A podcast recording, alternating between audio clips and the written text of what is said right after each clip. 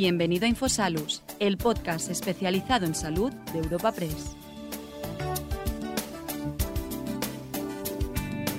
Te presentamos una nueva entrega de Infosalus, el podcast del portal sanitario de la agencia de noticias Europa Press. En esta ocasión te ofrecemos un encuentro titulado El futuro de la atención a las personas mayores y el reto demográfico. Organizado por Europa Press e impulsado por Domus B, une a las principales organizaciones del sector sociosanitario y a los representantes políticos para debatir sobre el presente de los cuidados a las personas mayores, así como construir y reflexionar juntos sobre el futuro un punto de referencia en el que se abordarán los retos que presenta el sector de la dependencia en España y se analizará cómo se debe afrontar con garantías el enorme desafío demográfico que afronta el país en los próximos años. Encuentro contará con la presencia de Concepción Dancausa, consejera de Familia, Juventud y Política Social de la Comunidad de Madrid, y de Silvian Rabuel, presidente del grupo Domusby, así como de varios portavoces de las organizaciones del sector sociosanitario y de todos los representantes de la Comisión de Derechos Sociales del Congreso de los Diputados, que participarán en las mesas de debate. Presentando y moderando este encuentro podemos escuchar a la redactora jefa de la sección de Sociedad en Europa Press, María Ping. Muy buenos días a todos y bienvenidos al encuentro informativo organizado por Domus B en colaboración con Europa Press y titulado El futuro de la atención a las personas mayores y el reto demográfico.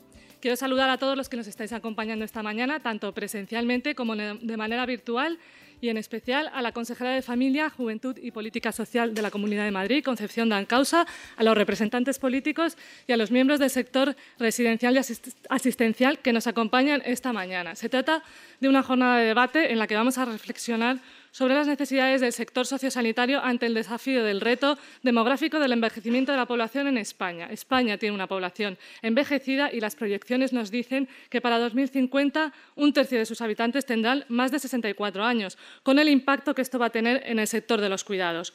Por eso esta mañana queremos reunir, hemos reunido al sector público y al sector privado para que abordemos entre todos juntos los retos y las necesidades pendientes en este ámbito.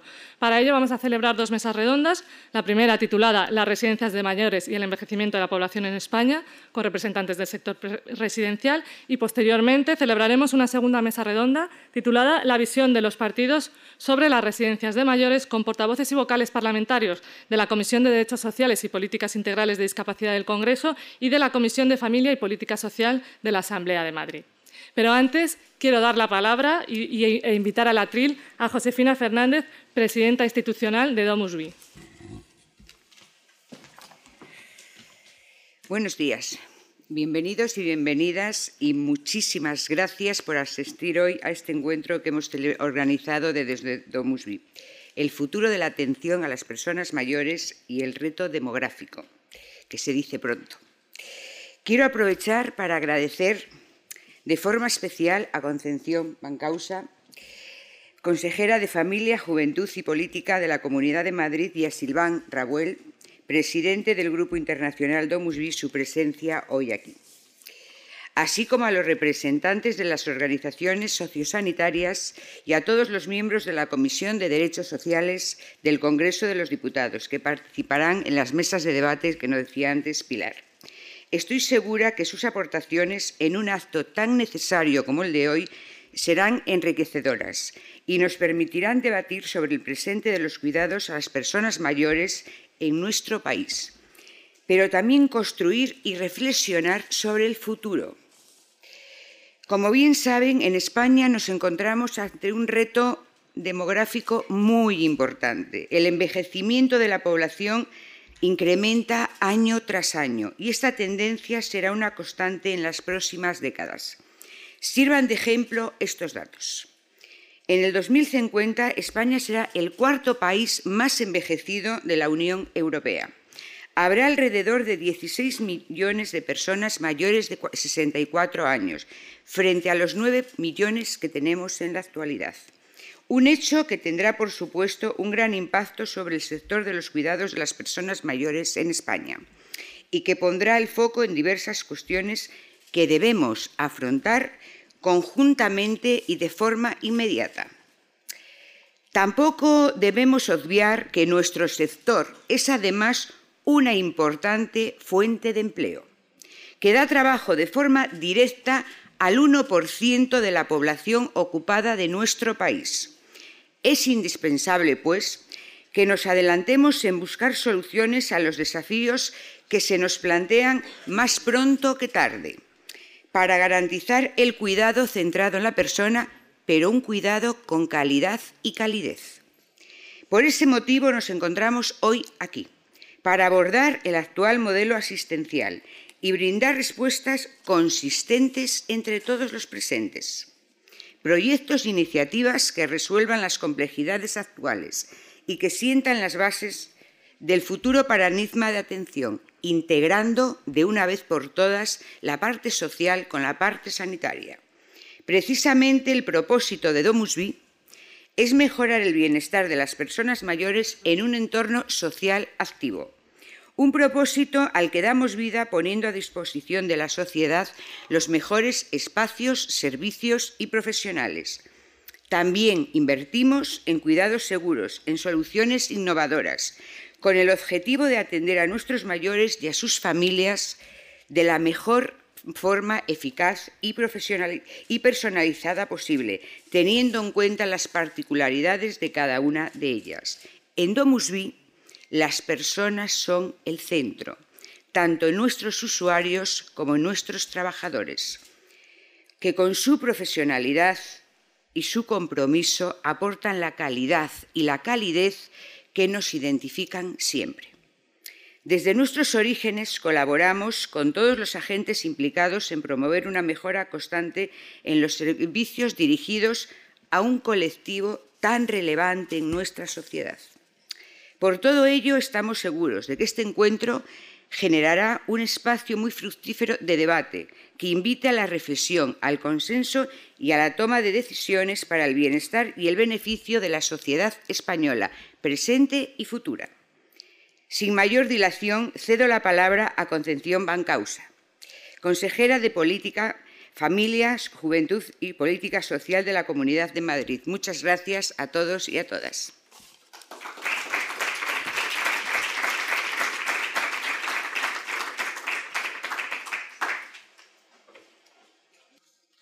Buenos días. Quiero saludar al director general de Atención al Mayor y a la Dependencia, don Juan José García Ferrer, al director general de Infancia y Familia de la Consejería, Alberto San Juan, al presidente del grupo Domus Vi, Silvian Rabuel, al consejero delegado de Domus Vi España, José María Pena, a las personas de Europa Press que van a, a moderar esta mesa, a las autoridades, señores y señores, a los amigos que están aquí y nos han querido acompañar para hablar de un tema tan importante como el que hoy tratamos en esta jornada. Lo primero que me gustaría es comenzar dando las gracias a Europa Press y al Grupo Domus Vi por haber tenido la deferencia de invitarme a la inauguración de este encuentro informativo. Pero sobre todo quiero felicitarles por el acierto de haber organizado esta jornada sobre el futuro de la atención a las personas mayores y el reto demográfico. Nos enfrentamos a un desafío de tal entidad que cuenta nos trae abordarlo sin tiempo que perder con determinación, sentido de la responsabilidad y sentido de Estado. Según Naciones Unidas, en 2050, una de cada seis personas en el mundo tendrá más de 65 años. Japón, Corea y España se convertirán en los países más envejecidos de la OCDE. Y en el caso concreto de nuestro país, tanto el índice de envejecimiento de la población como la tasa de dependencia alcanzarán su punto más crítico. Antes, en 2040, España se convertirá en el país más longevo del mundo, por delante de Japón, de Suiza y de otras zonas azules, como se conoce a las regiones del mundo más longevas, como Italia, Estados Unidos, Grecia y Costa Rica. Y Europa hará honor a ese apelativo de viejo continente. Que España sea el país con más esperanza de vida, con una media de 84 años, dice mucho y bueno de nuestra calidad de vida, de nuestros hábitos de alimentación y del sistema sanitario. El problema radica en la, relación inversamente proporcional que se ha establecido entre la tasa de longevidad y la tasa de natalidad. Cada día que pasa hay menos niños y más ancianos, menos columpios, más geriátricos, menos cochecitos de bebé y más andadores y sillas de ruedas para personas mayores con problemas de movilidad, más jubilados y menos población activa. El denominado invierno demográfico es algo más que un titular inevitablemente aparatoso. Salvo que asistamos a un baby boom, hoy por hoy improbable, el 40% de los jóvenes españoles no tendrán hijos. Y la población en edad de trabajar apenas superará los 23 millones de personas de aquí a 10 años, lo que significa que vamos a tener una población activa muy reducida.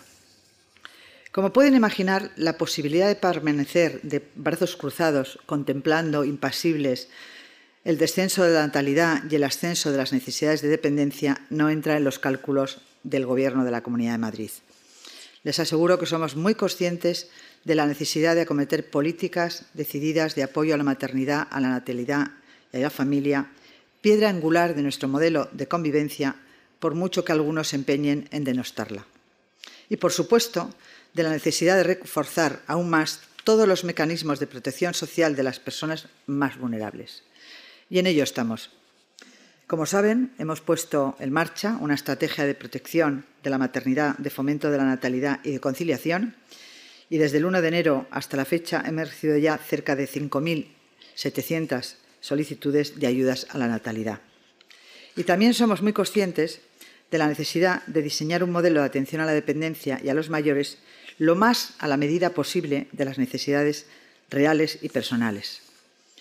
Ahora bien, difícilmente seremos capaces de conseguir la cuadratura del círculo si no articulamos un plan de acción consensuado capaz de garantizar la triple sostenibilidad del modelo de dependencia, del sistema sanitario y del sistema público de pensiones, al que, por cierto, Hacía referencia esta, misma semana uno de los diarios de información general en su página editorial bajo el título No hay peor populismo que el de las pensiones, cuyo agujero equivale ya al 8% del Producto Interior Bruto. Con todo esto pretendo decir que el sostenimiento del estado del bienestar en su conjunto es responsabilidad de todos. Y sinceramente pienso que todos los partidos políticos deberíamos hacer un ejercicio de generosidad para elevar a la categoría de pacto de Estado la preocupación por el desafío demográfico, la natalidad y el envejecimiento de la población. Si fuimos capaces de, salir, de sacar adelante el Pacto de Toledo en abril de 1995, hace ahora exactamente 27 años, ¿por qué no vamos a ser capaces ahora de abordar este tema? El asunto es lo suficientemente capital para que quede al margen de la discusión meramente política y partidista por razones de convivencia electoral y se convierta en una cuestión de Estado. Aprovecho que hoy van a estar presentes aquí los representantes de los diferentes partidos políticos en el panel de las 10 de la mañana para someter la propuesta a su consideración. Como saben ustedes, el principal asunto de discusión que está sobre la mesa del Consejo Territorial para la Dependencia, el lugar de encuentro de las comunidades autónomas con el Gobierno de la Nación en materia de asuntos sociales, es precisamente el cambio de modelo de atención a las personas mayores. Se está trabajando en un nuevo marco nacional de acreditación de centros y servicios centrado en la persona. Ni qué decir que la disposición por nuestra parte es absoluta, convencidos de que cualquier cambio para mejor es siempre deseable, pero siempre y cuando se planteen propuestas sensatas, realistas y visibles, sin postureos ni fuegos de artificio. De entrada, la simple idea de desmontar el modelo vigente para sustituirlo por otro no solo sería inviable, sino también una idea, desde mi punto de vista, descabellada. Y menos aún hacerlo sin haber cuantificado cuál es el coste. Y lo cierto es que a día de hoy no disponemos de ningún estudio de evaluación del impacto económico de esta medida. Comprenderán que no estamos dispuestos a permitir que suceda como lo que ha pasado con la ley de dependencia, que nació lastrada por culpa del comportamiento inaceptable del Gobierno, que debía financiar un 50%, pero que a la hora de la verdad nos ha pasado la factura, la suya y la nuestra, a las comunidades autónomas. Tampoco podemos entender eh, que se hable de poner en marcha un modelo centrado en la persona al tiempo que se impide la libre elección del centro o servicio que desea esa persona es una contradicción que debíamos de aclarar. Si la persona es el centro de nuestra atención, tendremos que contar con lo que ella desea. Les confieso que nunca he sentido un especial aprecio por los vendedores de humo, Modestamente pienso que las personas que tenemos algún tipo de responsabilidad pública tenemos que procurar que nuestros dichos guarden relación con nuestros hechos. Y en este sentido no está de más recordar que una de cada dos personas que han conseguido salir del limbio de la dependencia en 2021 lo han hecho en la Comunidad de Madrid.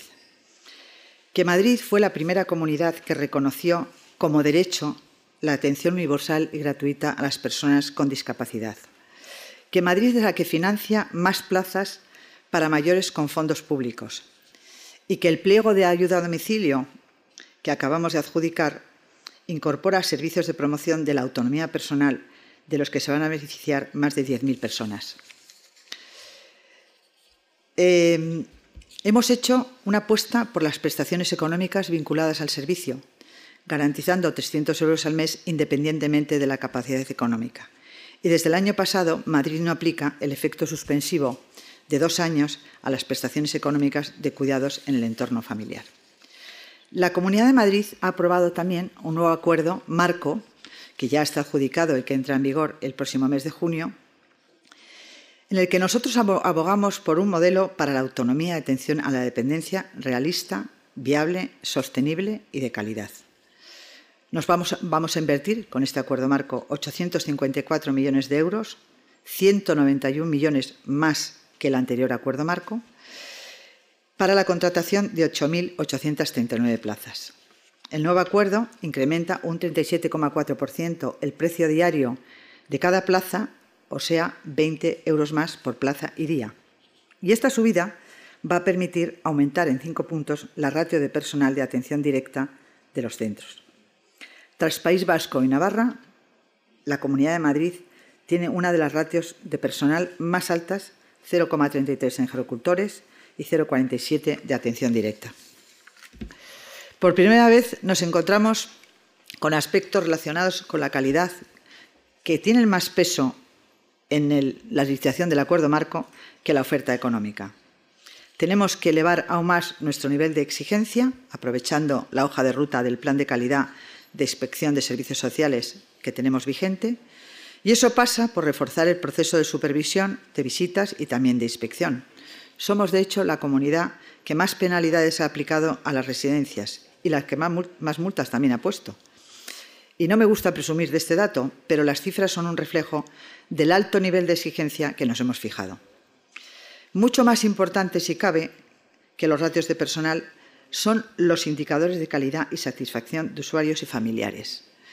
Está muy bien que tengamos ratios de personal, pero hay que preguntar a las personas cuál es su grado de satisfacción con el servicio que les prestamos. También hemos incrementado el peso del personal universitario titulado en los centros de día y vamos a, transformar los centros de mayores, que tradicionalmente estaban concebidos como centros de ocio, para que en el medio plazo el 50% de sus actividades se destinen a prevención de la dependencia. Hemos introducido también sustanciales novedades en los pliegos de servicio de ayuda a domicilio, dando mayor peso a las horas de coordinación, a los criterios de estabilidad y a las jornadas consideradas mínimas a nivel nacional. Y estamos definiendo la teleasistencia del futuro que vamos a diseñar teniendo en cuenta todas las variables, como la soledad, los hábitos saludables o la prevención del maltrato.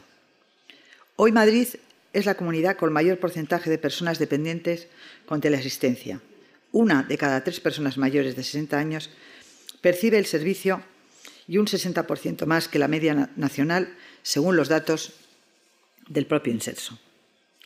Creo que la vida de nuestros mayores debe parecerse lo más posible a lo que desean, que normalmente es seguir viviendo en su domicilio mientras puedan valerse por sí mismos, y siempre y cuando la soledad no deseada o todos los aspectos con los que tenemos que trabajar y profundizar no se convierta en un problema.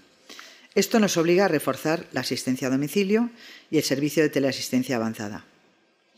Se trata, en suma, de dotar de recursos el segmento de personas dependientes leves para que puedan seguir viendo en su casa y destinar la red, la red residencial únicamente para los grandes dependientes, lo que permitiría, a su vez, ir dando salida a las listas de espera y pensar en ese momento en centros más pequeños y mejor dimensionados.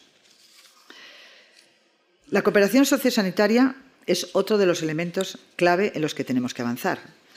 Hemos desarrollado con Sanidad un modelo de unidades de atención residencial que nos han dado un buen resultado durante la pandemia. Yo diría que han sido básicas para afrontar los problemas derivados de la misma. Hemos establecido geriatras de referencia y estamos trabajando con Sanidad en un nuevo protocolo de centros sociosanitarios acreditados por Sanidad que atiendan y apoyen las personas con prevalencia de necesidades sanitarias. No me extiendo más, porque me temo que ya he abusado bastante de la paciencia de todos ustedes, pero me limito a recordarles para terminar que en 2021 la Comunidad de Madrid certificó una inversión de más de 1.200 millones de euros en materia de atención a la dependencia. Estamos hablando de cinco veces más que la aportación del Gobierno central, 236 millones de euros, que incumplió la obligación legal de financiar el 50%. Solo con que el Gobierno central garantizase cada año la parte que le corresponde en el nivel mínimo, podríamos acabar con las listas de espera. Por lo tanto, frente a los incumplimientos del Gobierno, la gestión seria y responsable del Gobierno de Ayuso, lo cual significa que cada, cada cual recoge lo que siembra. Nuestras cifras son mejores porque, evidentemente, dedicamos más esfuerzo y más tiempo y más dinero a esta cuestión. Muchas gracias a todos ustedes por su atención y les deseo que tengan una buena jornada y que el debate sea profundo y que saquemos muy buenas conclusiones para todas las personas que nos están esperando, porque son muchas las personas que ahora y en el futuro dependen de nosotros. Muchas gracias.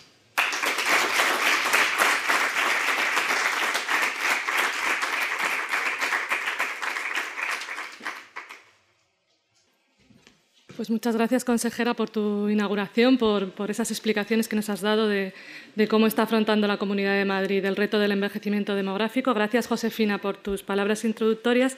Antes de la primera mesa, quiero invitar al atril al presidente de Domus B, Silve Robel, para que nos haga una primera ponencia.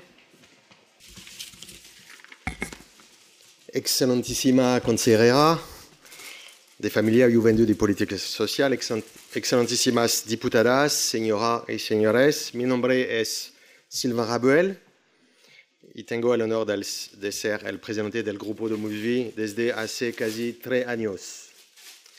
He querido participar personalmente en este cubre cuya iniciativa celebró por un motivo muy sencillo, lograr adaptar con éxito nuestra sociedad al reto que supone el envejecimiento es enorme eh, desafío político, social, económico y antropológico que es responsabilidad de nuestra generación. Para expresarme con mayor fluidez, eh, seguré mi intervención en francés. Je disais donc que euh, le, le défi euh, decía, du, du vieillissement pues el desafío demográfico del envejecimiento es un desafío económico, social, político y también antropológico. Songez en effet que dans les 20 prochaines années, les, 20 años sera plus nombreuse que la, euh, la jeunesse. será más Et, que euh, ce sera la une première juventud. dans l'histoire des, sociétés humaines. la C'est un acontezca facteur à la en fois, la euh, historia de las sociedades humanas. de progrès et de développement, Es Mais ça efectivamente peut un être aussi un factor que puede de ser progreso y desarrollo, pero que puede de introducir también grandes sociétés. desequilibrios en nuestras il sociedades. se trouve qu'aujourd'hui, nulle part en Europe, Ahora mismo, rien n'est véritablement prêt en pour ningún faire país face de Europa à están ce- à verdaderamente ce las défi. cosas preparadas para enfrentar Mais nous avons este encore le reto. Sin embargo, todavía estamos a tiempo y podemos ir tomando las decisiones correctas eh, para euh, ir ce défi. riesgos eh, y aprovechar las nuevas oportunidades eh, de este reto. Todos, poderes públicos, empresas, asociaciones, sindicatos, eh, políticos y obviamente todos nosotros también como ciudadanos eh, hemos eh, de aceptar el reto, enfrentar diferentes puntos de vista e y encontrar pues, ideas y proyectos de consenso. Y es precisamente este el objeto de este primer encuentro que espero que tenga continuidad. Como parte del cuarto pilar de protección social, Domus Vi efectivamente tiene una responsabilidad destacada. Acompañamos a miles de personas mayores en su vida cotidiana y en su domicilio y a otros miles de personas que viven también en nuestras residencias. saber cuidar, la solidaridad, la sinceridad emocional, el espíritu pionero y la confianza compartida son valores eh, que sirven como brújula a nuestra misión diaria. Y esta misión es muy fácil de denunciar, precisamente no lo acaban de decir, es muy fácil hablar, pero muy difícil de realizar todos los días, porque se trata de mejorar el bienestar y la calidad de vida de las personas mayores, y en particular gracias al mantenimiento de una vida social activa. La señora consejera lo acaba precisamente de decir, y es verdad que una de las mayores injusticias de las personas mayores es el aislamiento social. Y por lo tanto, tanto, tenemos que prestar mucha atención y luchar contra esta injusticia. Y esta es precisamente una de las misiones de Domus Vi. Entre otras cosas, queremos mantener en activo a las personas mayores que acompañamos. ¿Y cómo enfrentarnos a este reto? Pues euh, este reto gigantesco. Pues muy rápidamente a mí me gustaría sugerir euh, tres pistas para el debate y para la reflexión. Primera idea. La primera idea, la primera pista, Creo que no le va a sorprender a nadie. Esta primera idea sería invertir, invertir de forma importante, y lo ha dicho también la señora consejera, porque aquí en España las dificultades que se experimentan pues son exactamente las mismas que las del resto de Europa. Falta infraestructuras, falta profesional cualificado y falta innovación tecnológica y terapéutica también para enfrentar este reto. Y frente a esta carencia, pues hay que empezar a planear inversiones eh, importantes en los próximos años. Las cifras las conocéis eh, también como yo, incluso mejor que yo. Pues eh, puedo deciros que España dedica a aproximadamente un 1% de su riqueza nacional para los cuidados de las personas eh, mayores eh, y la media de la OCDE es alrededor del 1,5%. Bueno, pues si tenemos en cuenta la realidad demográfica de España actualmente, pues a mí me parece que sería razonable decidir que en los próximos años el país debería multiplicar por dos su esfuerzo de inversión y pasar del 1% de la riqueza nacional al 2% de la, del PIB o de la riqueza nacional para eh, pues, responder a este desafío. También se pueden movilizar capitales eh, eh, privados. Nosotros en Domusvi lo hacemos y invertimos varias decenas de miles de euros por año para renovar las residencias, para construir nuevas residencias y para invertir en innovación tecnológica y terapéutica.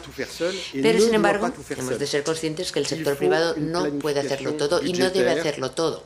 Necesitamos una planificación eh, presupuestaria, voluntarista, que acompañe a la iniciativa privada y que además la vaya guiando, orientando y, regulando. La deuxième piste, c'est de développer la segunda pista un, un modèle hybride quiero darles es la posibilidad de desarrollar un modelo híbrido que combine los eh, cuidados y la asistencia en domicilio, eh, adaptando las residencias a las personas mayores y al mismo tiempo creación de residencias medicalizadas. ¿Y por qué? Pues porque creo que en el futuro habrá tantas situaciones particulares como personas mayores. Y por lo tanto tenemos que tener una gama de servicios muy variada para permitir las soluciones cada vez más individualizadas de façon très schématique, vous le savez, y de forma muy esquemática, 10 a 15 pues entre, 10 y, entre el 10 y el 15% de nosotros vamos a sufrir al final de nuestra vida, durante la vejez, vamos a padecer una fuerte pérdida de autonomía. Bueno, para este público, pues eh, la residencia parece que será el mejor entorno vital, porque de esta forma pues podrá conciliar los cuidados profesionales eh, cotidianos, una ayuda en su vida cotidiana y al mismo tiempo una vida comunitaria para mantener eh, los lazos sociales. Las residencias han mejorado muchísimo últimamente en los últimos años en España. Pero creo que todavía nos quedan por introducir grandes progresos y nosotros somos todos conscientes de ello. El primer progreso sería poder hacer que estas personas se sientan cada vez más en su propia casa. Y esto gracias a espacios de vida individual mayores. Y es la razón por la cual nosotros en Domus desde hace ya muchos años, no estamos construyendo ya eh, residencias eh, con dormitorios múltiples. Damos privilegio a los dormitorios individuales y en los próximos proyectos vamos a agrandar estos espacios de vida individual. Y el segundo progreso que hemos de introducir sería el aumentar el número de terapeutas para estas personas, de forma que se les pueda dar una atención personalizada y reforzada. Es decir, que los dos grandes avances que tenemos que hacer en el campo de las residencias es medicalizar más las residencias, porque las patologías van a ser cada vez más graves en el futuro, y al mismo tiempo hacer de estas residencias lugares más confortables, íntimos y calurosos. Bueno, el 90-95% de nosotros, como ya he dicho anteriormente, vamos a envejecer autónomos en eh, plena forma. Esto no quiere decir que no vamos a tener patologías o pasar por fragilidades, pero muchos de nosotros vamos a tener la capacidad de envejecer en nuestras casas, en nuestros domicilios. Tenemos de matizar esta noción de envejecer en nuestras casas. No quiere decir que permanezcamos en nuestro domicilio histórico, porque muchas veces el domicilio histórico puede ser un entorno peligroso para las personas de edad avanzada no está acondicionado, con lo cual hay que poder crear nuevas formas de hábitat adaptados a las personas eh, mayores eh, que puedan considerar estos hábitats sus domicilios. Si voy a citar a Alemania, un país en el que invertimos el año pasado comprando una sociedad Advita, una empresa que ha desarrollado precisamente un concepto muy original de hábitat adaptado para las personas mayores. Y se trata de construir edificios en el cual eh, hay una serie de apartamentos diseñados especialmente para las personas eh, de edad avanzada.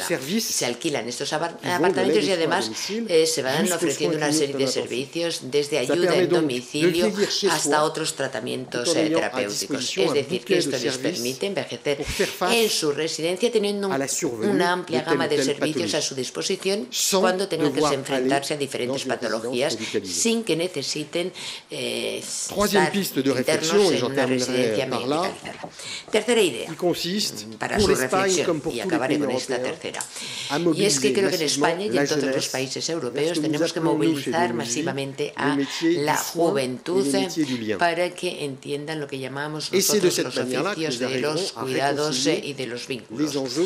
Para de esta forma reconciliar, digamos, a nuestras generaciones.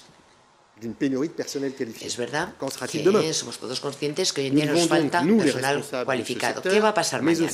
Pues creo que todos nosotros, como responsables del sector y responsables públicos, tenemos que revalorizar estas profesiones, en dar valor social y buena imagen a estas eh, profesiones eh, que tratan y que están junto a las personas eh, mayores. La imagen de estos oficios está realmente muy degradada y son oficios que necesitan de grandes competencias que además pueden motivar a los jóvenes y que pueden además obtener un eh, ascenso profesional muy interesante. Hemos de revalorizar, por lo tanto, la imagen de estas eh, profesiones y además eh, también saber hacerlas más atractivas económicamente. Y volvemos a este esfuerzo presupuestario colectivo que creo que tenemos que realizar, revalorizando de forma regular las prestaciones y los precios sitios y de esta forma pues llegar también a revalorizar las remuneraciones. Y nosotros como sector privado estamos dispuestos a iniciar esta vía. Como conclusión, decir que España, Europa y todo el mundo se enfrenta a este enorme desafío que es la longevidad. Lo que puede ser además un reto muy positivo siempre que estemos dispuestos a invertir de forma importante y a mantenernos en cooperación entre el sector público y privado. Los eh, ciudadanos los, eh, las asociaciones, los sindicatos, todas las partes interesadas han de trabajar y cooperar todos juntos. De forma aislada, nadie va a conseguir buenos resultados. Y precisamente este es el sentido de este tipo de encuentros. Pongamos en común nuestras ideas y debatamos. Gracias.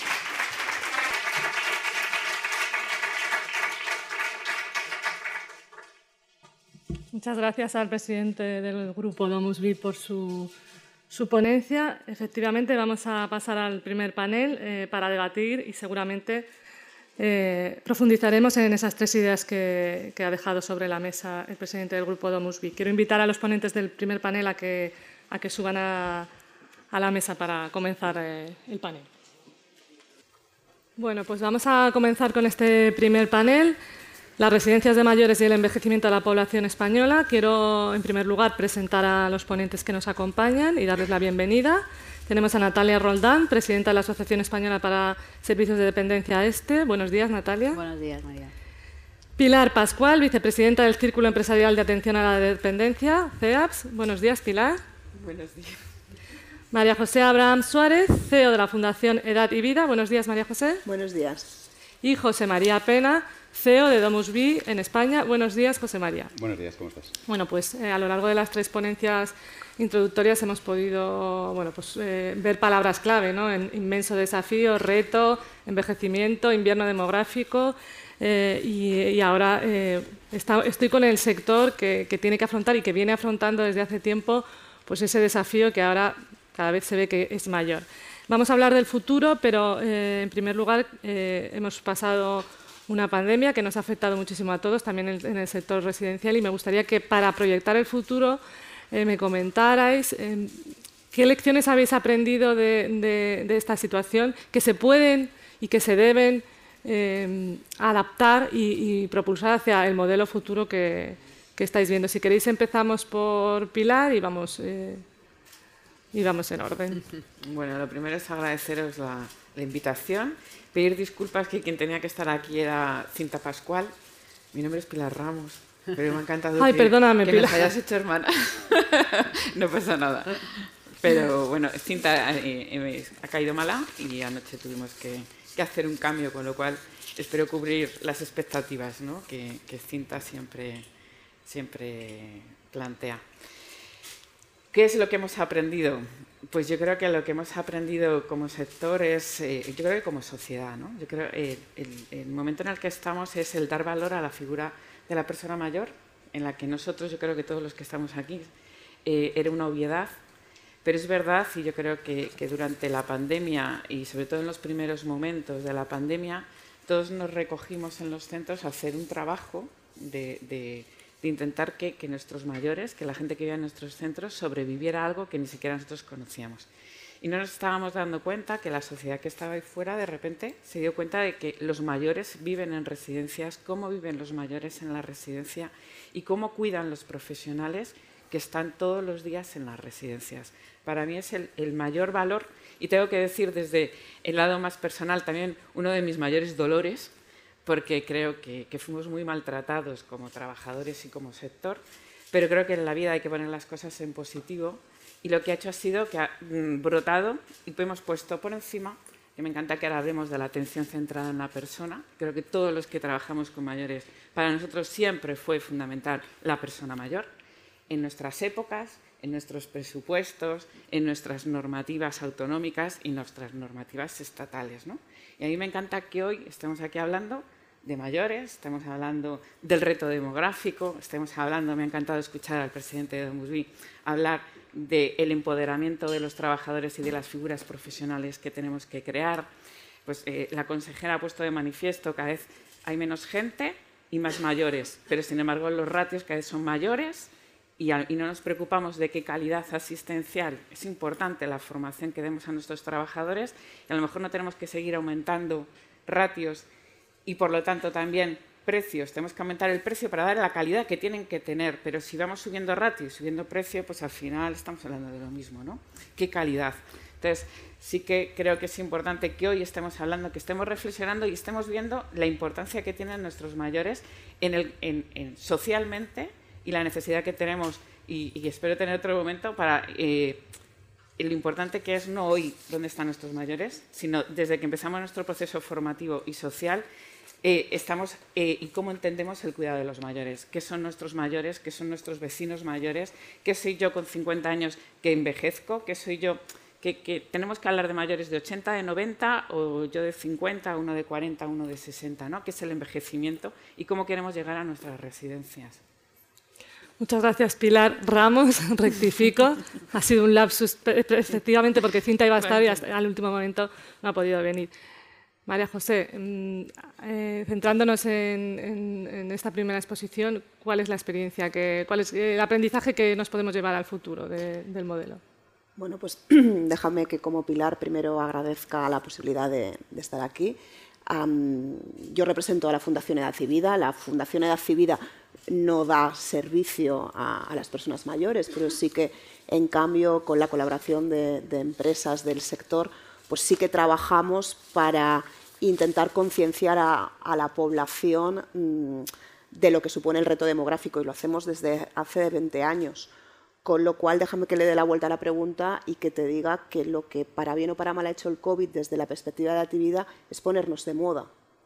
Y eso no hay que dejarlo escapar. Y no hay que dejarlo escapar porque las, porque las personas mayores eh, creo que se ha repetido el dato aquí en multitud de ocasiones, vamos a ser muchos, y me incluyo, en 20 años. Y tenemos la obligación como sociedad de repensar cómo queremos vivir.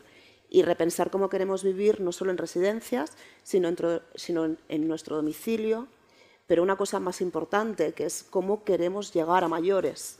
no nos sirve de nada envejecer si no podemos disfrutar de los últimos años de vida.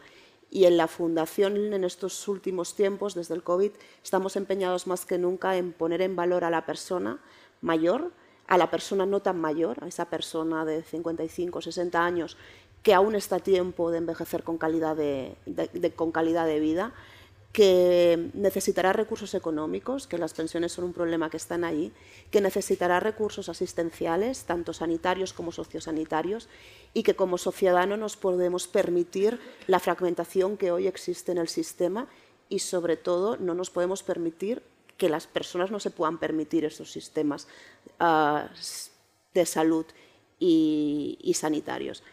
Por eso mm, creo que la pregunta es pertinente y además de lo que hemos aprendido, que desde un punto de vista técnico hemos aprendido muchas cosas y sobre todo la debilidad del sistema, tenemos que aprovechar la ola, como dirían los jóvenes, para, para poder seguir trabajando y poner en valor todas aquellas cosas que como sociedad debemos seguir haciendo para que cuando nosotros, cuando las personas que están hoy, pero sobre todo cuando las que van a venir, seamos capaces de darles una atención, una atención sanitaria y sociosanitaria de, de calidad.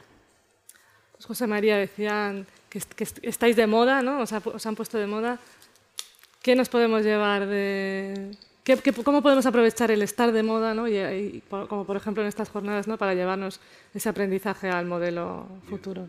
Primero quería dar un, primero, agradecer a todos vuestra, vuestra presencia y, lo primero para es quizás dar un, mensaje de, respeto y de pésame a, todos los, los fallecidos en esta, en esta situación sabes que, ha sido, por desgracia, lo que nos ha puesto de, moda, pero creo que, hay que, recordarlos y, el trabajo. Yo creo que lecciones de la pandemia ha habido muchas.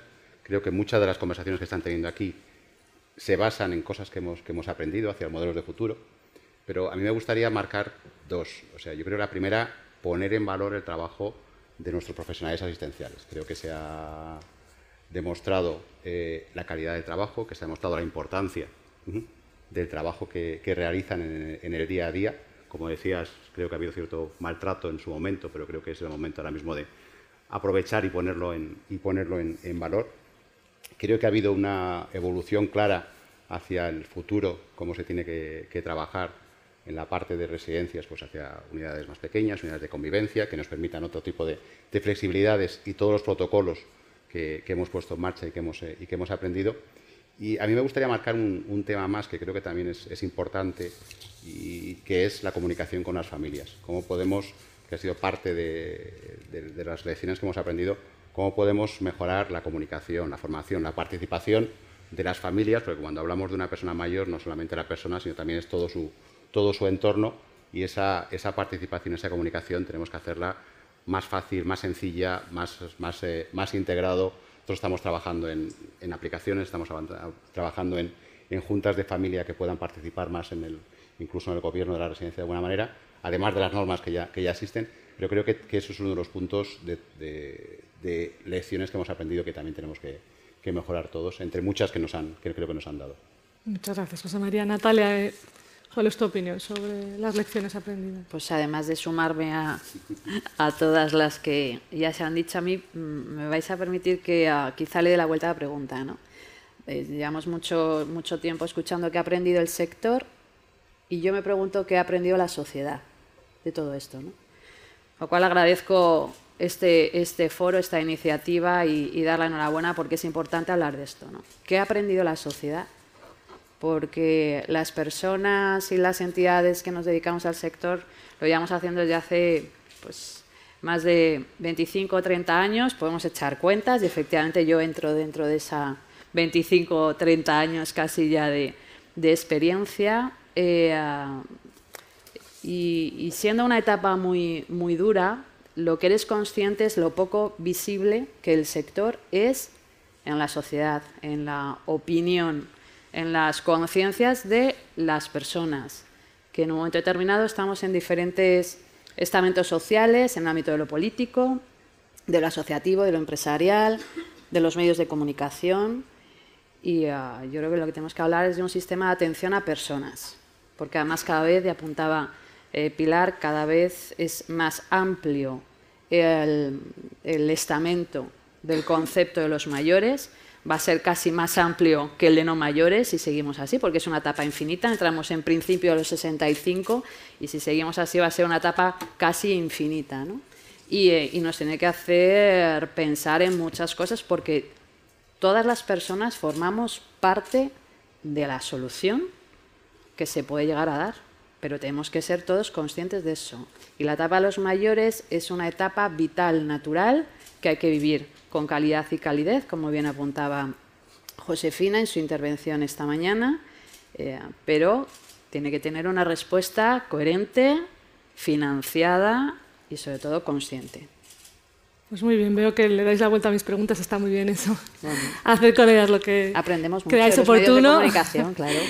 Precisamente mi segunda pregunta iba encaminada más a ese, a ese reto demográfico, a a, ese desafío que hemos venido apuntando ¿no? a, través de las diferentes ponencias y a este sector residencial, que, cómo lo va a afrontar, ¿no? un poco más concretamente cómo vais a afrontar. Si queréis ahora lo hacemos al revés, empiezo por ti Natalia y vamos barriendo para, para el otro lado. ¿Cómo crees que se, que se tiene que, que, afrontar este, este gran reto desde el sector residencial? Pues eh, fundamentalmente mm, con la misma motivación y compromiso que, que entendemos que se tiene que tratar este sector, ¿no? Entendemos que todos, ¿no? Este eh, todavía tiene más complejidad porque es atender a personas con personas y todo eso es muy complejo. Eh, y es verdad que eh, bueno, tiene que convivir las preferencias y la capacidad de decisión de la persona de cómo quiere ser cuidada, tiene que ser acorde también al entorno que le, le rodea. somos perfectamente conscientes que una decisión de un cuidado social eh, tiene implicaciones sanitarias, igual que una decisión sanitaria tiene implicaciones sociales, con lo cual no tiene sentido el no encontrar la manera de integrar servicios, integrar servicios tanto en la parte eh, del ámbito de lo social como de lo sanitario como lo sociosanitario, porque las personas eh, pues somos una esfera única. Y, y, bueno pues ese, ese reto tiene que conllevar efectivamente un desarrollo de servicios en el ámbito de la proximidad, en el ámbito comunitario, muy centrado en la prevención, en el autocuidado, en ese envejecimiento saludable. Y dentro de ese itinerario de cuidados estarán siempre los centros residenciales, que sobre todo tienen que tener modelos coherentes con lo que estamos hablando, con la realidad actual, la realidad futura y con el hándicap de la financiación, para no generar expectativas que luego no se pueden cumplir. Y no se pueden cumplir ni por parte de las entidades eh, que prestamos los servicios, ni por parte de las administraciones que tratan de desarrollar una red de cuidados acorde y, por tanto, las expectativas, insisto, que generamos en las personas luego no son las adecuadas. Te añado la coletilla de, por tanto, hace falta también más, más centros residenciales y os la incorporo a, los demás de, cara al futuro, al reto demográfico. De hecho, ya sabéis que, bueno, de referencia están las eh, indicaciones de, la OMS, donde por lo menos un 5% de las plazas tienen que estar cubiertas y, en España estamos en 4,06 más o menos, 4% aproximadamente, con lo cual sí, hay que construir efectivamente más plazas residenciales, pero con modelos coherentes y flexibles. José María, te, te lanzo también la pregunta. Como, como, decía Natalia, al final los cálculos que se están haciendo es que vamos a necesitar eh, probablemente más de 100 residencias nuevas al año los próximos, eh, de aquí al, 2000, al 2030. Y no pensemos solamente en las, en las plazas, pensemos también en, el, en los puestos de trabajo. Probablemente estemos hablando de 8.000, 9.000 puestos más. Y tenemos que eh, trabajar conjuntamente en ese reto. Y eso pasa, desde mi punto de vista, por dos cosas. Primero, una colaboración público-privada. Es decir, eh, yo creo que me ha gustado una palabra, cuando ha hablado la, consejera, ha hablado de inversión. ¿sabes? Y la palabra inversión para mí significa que estamos invirtiendo hacia el futuro, hacia, hacia una necesidad. No, no, estamos hablando de un gasto en estos casos. Tenemos que verlo desde un punto de vista de, qué necesitamos hacer ahora para llegar a poder cumplir esa realidad que sabemos que va a existir pues, en el 2030, de aquí a, ya a pocos años. Y para eso se necesita planes conjuntos, se necesita que las reglas estén eh, claras y la parte pública defina esas reglas de manera, de manera clara y, el compromiso después también, lógicamente, del sector eh, privado para, para, crecer, cumplirlo y ofrecer esos servicios de, calidad. Y yo creo que la otra palabra que, voy a copiar a Natalia es realismo en, lo que estamos, eh, en lo que estamos planteando, en lo que se puede hacer y a dónde podemos llegar desde un punto fundamentalmente financiero que pueda soportarlo el sistema. María José, hablábamos de, los retos futuros desde la Fundación. ¿Cómo, ¿Cómo, se puede afrontar? ¿Cómo creéis que se puede afrontar este, este reto? A ver, nosotros vislumbramos el sector, del, el sector del envejecimiento como un sector de crecimiento y en el que España uh, tiene que hacer una apuesta. Y tiene que hacer una apuesta porque el sector, el sector de residencial en España será el sector que las personas mayores quieran tener, pero quieran tener y también lo podamos pagar como sociedad. No podemos, es decir, todos querríamos y todos hoy por hoy querríamos vivir en las mejores casas y en las mejores zonas de las mejores ciudades en las que cada uno de nosotros vivamos. Pero la realidad es una. Entonces, como sociedad tendremos que ser conscientes de que el sector de la residencia tendrá que evolucionar, tendremos que aportar los mejores cuidados y tendremos que y tener a los mejores profesionales, que esta es otra de las patas que desde la Fundación nos preocupa mucho, pero que somos conscientes de que no podemos a hacerlo sin olvidarnos la parte económica y la parte financiera, porque si no somos capaces como sociedad de establecer unos, recursos que todo el mundo pueda acceder a ellos o pueda pagarse, que esta es otra, otra de las alternativas, pero que seguramente por la idiosincrasia del país tendremos que hacer un mix, vamos a crear una población muy frustrada que le habremos explicado o le habremos dicho que los mejores envejecer de una determinada manera, pero que no va a poder acceder a ello. Con lo cual, desde la Fundación lo que apostamos es por una gestión eficaz y eficiente de los recursos, por un sector residencial cada vez más profesional, apostando por la colaboración pública-privada y sobre todo por explicarle muy bien a la población en qué consiste eh, esto de envejecer y, y, qué es lo que pasa cuando envejeces bien y qué es lo que pasa cuando envejeces mal. Que hay cosas que no se pueden evitar y a partir de aquí poner a la persona en, el centro y poder darle dentro de lo posible los mejores recursos y que, y que haya una elección libre por parte de la persona. Y a partir de aquí todo el mundo estará mucho más a gusto. Por lo tanto, el sector residencial será lo que como sociedad queramos que sea. Y las personas mayores, sobre todo, tendrán esa capacidad de elección o deberían tener esa capacidad de elección, que es lo que defendemos desde la, desde la Fundación y con unos servicios públicos y privados completamente integrados y que se hable, porque entonces seremos mucho más eficaces y eficientes y al final redundará en mayores recursos. Pilar, me quedo contigo. ¿eh? ¿Cómo, cómo bueno, yo creo que, que, mis compañeros han puesto de manifiesto la, la, situación que tenemos. Yo creo que intentar después de, de, de, la pandemia ¿no? Eh, crear un modelo eh, de cómo queremos envejecer, creo que es, es decir, queremos ser explotar en un momento determinado ante algo que dices, es que el modelo llevamos trabajando y tenemos, llevamos teniendo un modelo desde hace muchos años. ¿Cómo queremos que sea ese modelo? Pues depende cómo queramos ser cuidados y a qué estamos dispuestos como sociedad. Y ahí aprovecho a todos los los compañeros de las diferentes comunidades autónomas que estáis y, que agradezco que tengáis eh, el interés de escucharnos, porque creo que hay una parte, y que se ha puesto de manifiesto mucho en este tiempo, de desconocimiento de lo que es una residencia realmente y del trabajo que se ha hecho durante los últimos 20 años. Yo creo que es uno de los sectores que más ha evolucionado. Y no hablamos nada, si ya hablamos dentro de lo que es el propio concepto de cuidado, en lo que es el mayor, con los mismos recursos es algo que, echamos mucho de menos, lo que nosotros hemos evolucionado como sector y lo poco que ha evolucionado la parte presupuestaria y de apuesta desde los diferentes gobiernos, tanto estatal como autonómico, eh, en ese cambio de modelo. No podemos seguir teniendo eh, prestaciones a 38 euros en una comunidad autónoma y en otra de 90, pero sin embargo tenemos un gobierno general que está hablando de un modelo eh, para toda España. No tiene ningún sentido. Esto es hablar por hablar, pero ¿quién paga eso? Es doloroso a veces para cuando eh, para nosotros, yo creo que los que estamos aquí es algo que hemos hablado siempre. Parece que siempre acabamos hablando de dinero. No queremos hablar de dinero, queremos hablar de atención, pero la atención y la responsabilidad se traducen en dinero. Queremos tener mejores profesionales. Para tener buenos profesionales hay que pagarlos. Esto significa dinero. Para tener eh, mayores ratios significa más profesionales, dinero. Queremos tener figuras profesionales diferentes. Lo primero, que como, eh, eh, sistema tenemos que, valorar esas figuras y que una, figura profesional no nace como, como las setas, que de repente un día para otro te ha nacido una seta, no. Hay que crear esa cualificación, hay que estar aprobado. Tiene que haber alumnos que quieran hacerlo y apostar, por eso es tan importante el que tenemos que dar valor al cuidado de los mayores. Nadie quiere venir a cuidar mayores, perdonadme que sea tan, pero no quieren venir a cuidar mayores. Yo cuando voy a los institutos, porque yo creo mucho en la FP dual, y voy a hablar con ellos, los chavales no quieren entrar a cuidar mayores. Y, perdóname la expresión, pero les mola la discapacidad infantil, pero mayores, ¿qué es mayor, no? Siempre les digo, pero bueno, o sea, vosotros quien nos está cuidando y realmente con quien estáis es con vuestros abuelos. ¿Cómo queréis cuidarlos? No tienen conciencia de lo que estamos hablando, es de cómo se va a cuidar a su mayor. No, no toman esa conciencia. Con lo cual, ¿qué es lo que tenemos?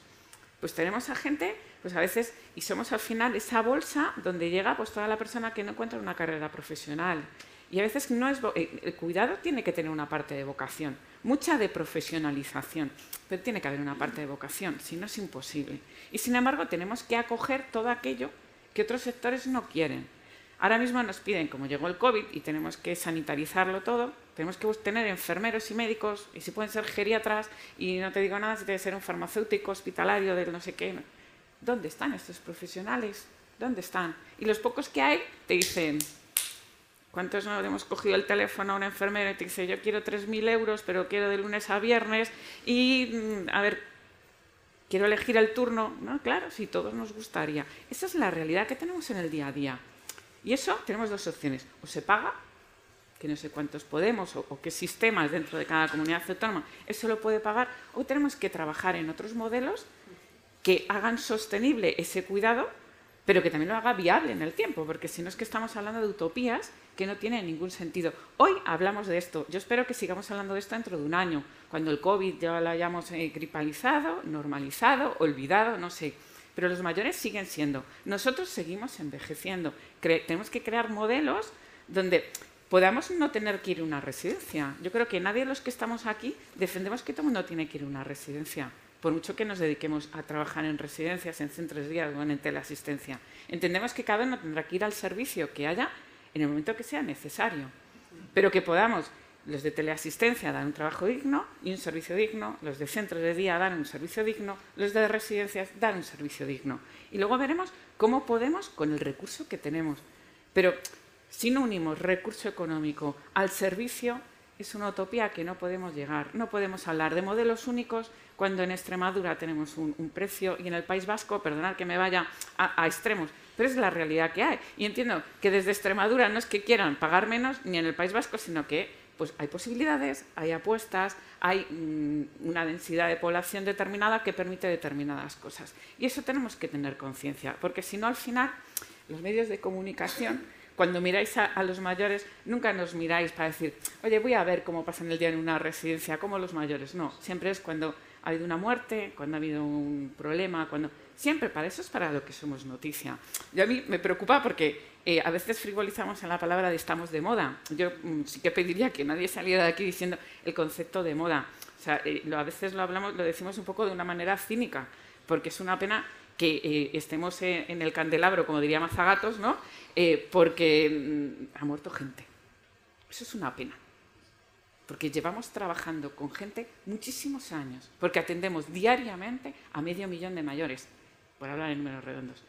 Y la gente sigue ahí día a día. Y cada día, ¿puede pasar algo? Sí. ¿Nos equivocamos? También. En cualquier ámbito y en cualquier sector. Pero nuestros mayores siguen en las residencias. Y eso no se nos tiene que olvidar a nadie. Y en eso es en lo que tenemos que trabajar. No hoy que estamos de moda o no hoy que vamos a hablar de un modelo. ¿Estamos dispuestos como sociedad para transformarnos en eso? ¿Estamos dispuestos a aplicar un PIB de un 2% destinado a mayores? Entonces no hablemos de modelos que hay que pagar los profesionales que tienen la mala costumbre de comer todos los días y de dar estudios a sus hijos, si pueden carrera, porque también tienen derecho a eso. Y por eso atienden con dignidad a nuestros mayores. A veces tener a una persona cuidando a un mayor cuando está pensando si luego me tengo que ir a otro sitio o mi hijo dónde está, es muy complicado atender a un mayor. Porque los mayores, tenía una compañera que siempre decía, los mayores no encantan. Un niño te da una sonrisa y ya te, ha cautivado. Un mayor o hay vocación o el mayor es el, resumen de su historia de vida.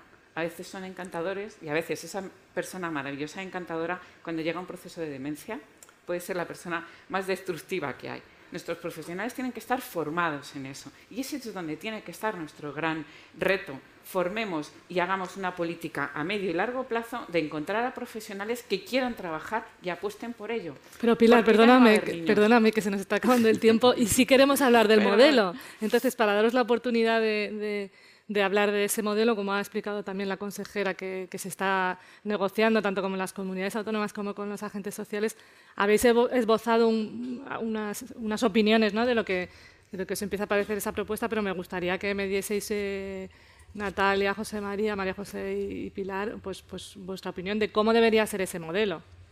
Natalia, empezamos por ti. Pues brevemente, porque tengo otra preguntita que me gustaría hacer. Ok, pues eh, muy brevemente, eh, tiene que ser un modelo eh, que primero lo que se prime sea la calidad de la atención. El modelo de acreditación, estamos hablando. Modelo de acreditación, calidad por encima de todo.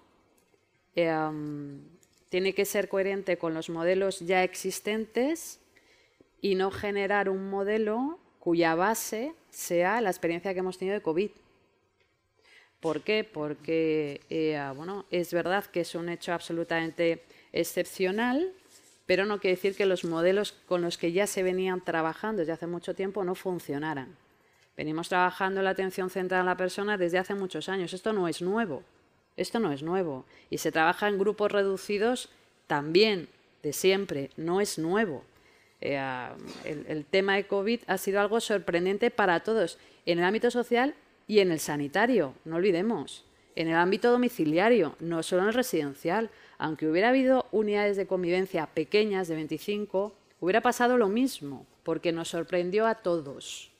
Lo que hay que saber es trabajar, hay que poder sectorizar, hay que dejar que las entidades que tienen experiencia, que acumulamos experiencia, que tenemos profesionales muy bien formados, puedan hacer su trabajo sin injerencias, y en concepto absolutamente colaborativo. Ese es el futuro. No sé, hablar ahora mismo de modelos de 50, de 90 plazas residenciales, volvemos a lo mismo, tienen que ser económicamente viables. ¿En 90 plazas incrementando ratios vamos a tener profesionales? No, es que no lo hay en España. Un apunte muy importante. Este es el sector o de los sectores más transversales que existen el más transversal, porque tiene cabida el ámbito social, sanitario, ciencia, educación, empleo, hacienda, políticas migratorias.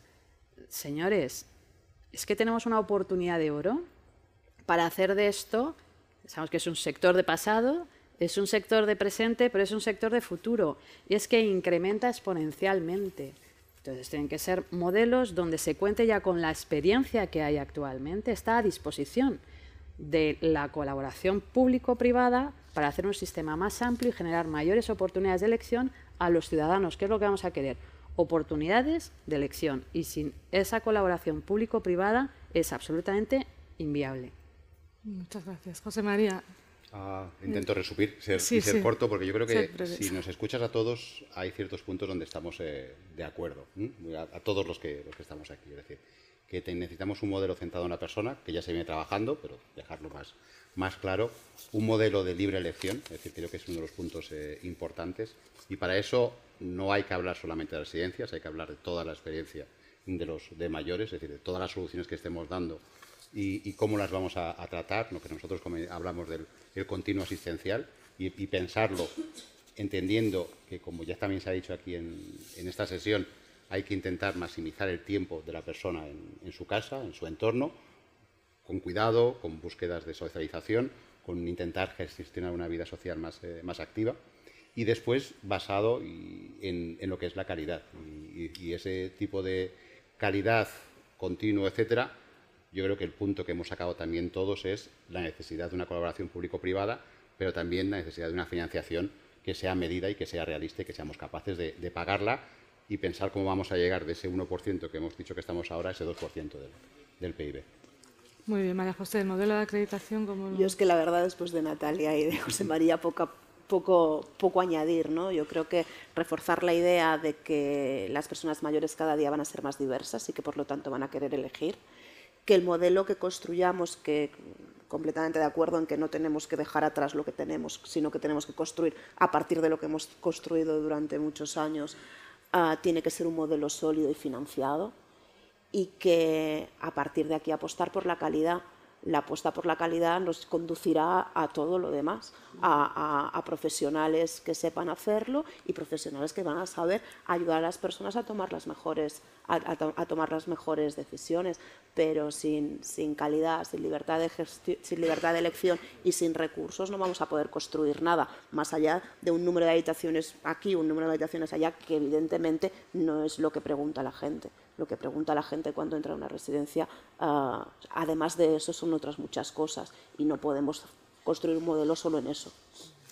Pilar, si quieres añadir algo para ya la última pues pregunta. yo creo que, que tiene que ser un modelo realista y sobre todo un modelo ágil. No podemos tener más de 400 días para que una persona entre en el sistema y luego mm, cómo se mueve, ¿no? Cómo se mueve dentro del sistema. Yo creo que tiene que ser flexible, tiene que ser realista a la, situación económica y posible que tenemos y sobre todo ágil, que los mayores mm, en el momento de que entran en un proceso de dependencia no tengan que esperar 400 días para que le digan a dónde puede ir o cómo puede iniciar este, este proceso. Muy bien, mira, habéis dicho dos, eh, habéis hecho dos apuntes que me gustaría que mm, muy brevemente pudieseis profundizar un poquito sobre ellos. Por un lado está la financiación, que es muy importante, la, colaboración público-privada y por otro lado está la escasez de profesionales. Me gustaría que como, como digamos, mensaje final me hicieseis un apunte sobre cómo, eh, cómo se puede solucionar esa escasez de profesionales y cómo, cómo debería ser la, colaboración público-privada para el futuro modelo.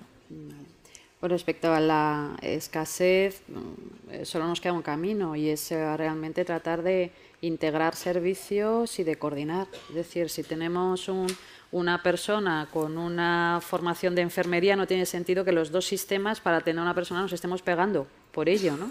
Tendremos que, eh, coordinar para que ese profesional eh, pueda, pueda atender las necesidades de la persona con independencia de, cuál sea el sistema, ¿verdad? Por el que, de, de quien depende ese profesional. Entonces, lo que hay que mapear, ordenar los recursos y ver realmente, por un lado, ahora mismo dónde tenemos ese vacío, ¿vale? Para poder reforzarlo con lo que hay. Y de forma paralela, apostar, apostar por unos eh, planes formativos y educativos, tanto de personas del sector que tienen posibilidad de desarrollo y que tengan carreras y trayectorias profesionales, como para que gente joven apueste por este sector y apueste eh, en, las diferentes eh, categorías profesionales que hay y que son necesarias. Y un reconocimiento social también, que se valore el hecho de trabajar en este sector, que se valore, que seamos todos conscientes como sociedad que es una actividad más necesaria, profesional y que cuanto eh, más se cuide, mejor seremos cuidados y además seremos cuidados nosotros, los que estamos aquí, porque eso por un lado. Y mm, y en, esa parte de colaboración que comentabas, eh, público-privado, y por no extenderme, es fundamentalmente porque el sistema que tenemos hoy es así. O sea, negar la existencia de la colaboración público y privada no tiene sentido, es no conocer el sector. Es así y solo puede ser así y debe ser así. Y es un concepto de inversión. Y es un concepto de inversión no en ladrillo, sino en personas y en las dos cosas. Y en tecnología, porque desde el sector también se apuesta por la tecnología para que las personas, y vuelvo a profesionales y con eso termino, estemos donde podemos aportar valor, porque nos falta gente y nos va a faltar a futuro. Entonces la tecnología podrá ayudar, no va a sustituir, pero permitirá que los profesionales estemos allí donde aportemos valor. Y luego trabajar también de manera paralela en políticas migratorias, porque como futuro, como país, tenemos ahí un reto también muy importante. Muy bien, José María. Asentías con la cabeza cuando hablaba Natalia de inversión, ¿no? es, el kit de la cuestión de la falta de profesionales. y lo ha dicho tú, no en el ladrillo, porque muchas veces se ve la inversión en, construcción, sino en el largo plazo, en apostar por eh, formación, en apostar por, equipos. Eh, como han dicho también eh, mis compañeras aquí, este es un sector que no es atractivo, muy vocacional. Entonces, ¿cómo podemos generar más atractivo? Es otro de los puntos que, es importante, ese conocimiento social que creo que también nos lo va a traer. Y después la colaboración también y la mejor integración sociosanitaria, que también se ha comentado, también nos tiene que ayudar, porque la mayor parte de, dificultad ahora mismo eh, en, empleados que estamos teniendo, en puestos de trabajo, son puestos asistenciales. Como esa mejor colaboración y esas definiciones nuevas que ahora mismo están en discusión, también creo que nos pueden, que nos pueden ayudar. Y la colaboración público-privada yo creo que, está clara, es decir, ha sido el nacimiento de este sector, ha sido donde estamos ahora y tiene que definirse cómo va, cómo va a continuar el futuro. Yo creo que sí que es importante, eh, ahora mismo estamos en un momento clave de definición de los nuevos modelos, de mucha discusión en general. Este momento es importante porque las reglas que se pongan ahora son las que nos van a afectar a los siguientes años. Es decir, este ejemplo de esta reunión que hemos tenido aquí, donde podemos abiertamente hablar sobre el sector hablar sobre los retos que tenemos desde un punto de vista de sector, desde un punto de vista de, administración también, creo que es clave, tener la mayor cantidad de acuerdos posibles y la mayor unificación posible en esa visión futura que nos pueda permitir. Y déjame acabar con una cosa que hemos repetido todos, ponerle realismo a lo que estamos definiendo. Vale, José, para terminar. Eh, eh, no, yo simplemente quería hacer la, quería hacer la reflexión de que tanto formación como colaboración público-privada, como atención central a la persona, yo creo que no están en discusión y que, y que o que no deberían estar en discusión. yo creo que hay que ponerse a empezar a trabajar en cómo, porque, el, porque las ideas las tenemos yo creo que todos más o menos claras y yo creo que podríamos ser capaces de poner unos mimbres a partir de los cuales empezar a construir y esos miembros son los que hay que hacer, pero antes hay que establecer estas premisas, porque si no entendemos todo lo mismo cuando hablamos de atención, de, atención, integral, de atención central a la persona, pues evidentemente es cuando luego a la hora de construir surgen todas las discrepancias.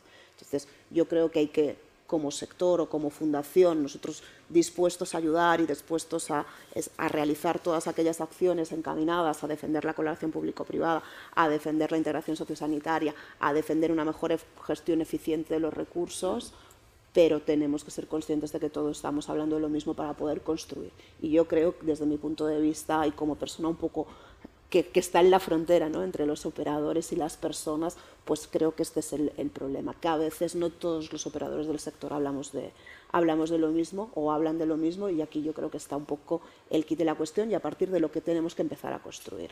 Y no nos, tenemos, no nos tiene que dar miedo perder cinco minutos más en esta fase inicial si es para construir un modelo en el que todos estemos y nos sintamos a gusto. Pilar para cerrar. Creo además que cuando hablamos de, cooperación público-privada, eh, ya existe la colaboración público-privada. O sea, no tenemos que quitarle valor. Lo que sí tenemos que hacer es mejorarla y actualizarla. Y hablar desde la responsabilidad, no de lo que hubo, de lo que no hay, sino cuáles son los miembros, cuáles son los palos en los que queremos asentar ese modelo y trabajar sobre él desde una responsabilidad. Eh, si no, estaríamos, será insostenible la, posibilidad de poder seguir trabajando. Eh, la coordinación sociosanitaria, creo que ha puesto de manifiesto el COVID que es posible. Creo que el trabajo, puedo hablar más de Madrid, ¿no? el trabajo que se ha hecho de coordinación, el cómo las unidades de, acompañamiento en las residencias, el trabajo que han hecho y que se han quedado. Son pequeños pasos, cada comunidad autónoma tendrá su modelo, pero que, que, van ayudando. Los centros se sienten muy acompañados, no tienen profesionales, no tenemos profesionales sanitarios pero se está trabajando con, estas, eh, con las WARS en, esa atención. hay pequeños pasos que sí podemos ir haciendo, pero tenemos que, hacerlo también desde una responsabilidad y, desde una madurez. Si estamos dudando de lo que el uno o hace el otro o por qué me lo hace, yo creo que esto es uno de los grandes retos que tenemos de reconocernos eh, desde una madurez profesional y hacia dónde queremos caminar. Si no, será imposible. Pues muchísimas gracias a los cuatro. Nos hemos quedado, bueno, nos hemos pasado del tiempo, pero quería, quería que, que contestáis estas dos últimas preguntas porque me parece que es un enfoque interesante. Mm, muchísimas gracias. Os invito a volver a vuestros asientos. Vamos a hacer un pequeñito receso para preparar el siguiente panel y enseguida volvemos con todos vosotros. Gracias, María.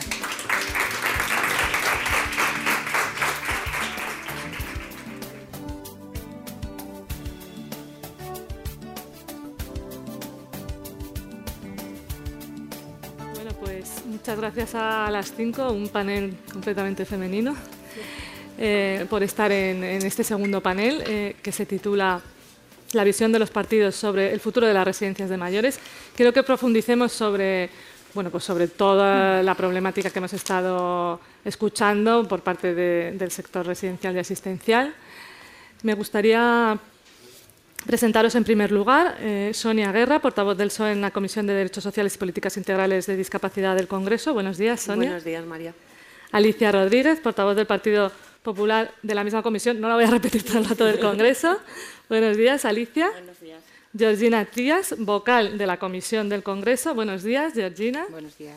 Sara Jiménez, portavoz también de la Comisión de Política Social del Congreso. Buenos días, Sara. Y Paloma García, portavoz de Unidas Podemos en la Comisión de Familia y Política Social de la Asamblea de Madrid. Buenos días, Paloma. Buenos días. Bueno, pues eh, como veis en la anterior mesa hemos, hemos empezado hablando un poco por las lecciones que hemos aprendido en estos dos últimos años. Eh, y me gustaría también un poco preguntaros eh, desde el ámbito político y las administraciones públicas, bueno, pues qué, hemos, habéis aprendido, qué se ha aprendido, qué, han absorbido las formaciones políticas y qué se puede eh, trasladar al futuro modelo residencial. Empezamos por ti.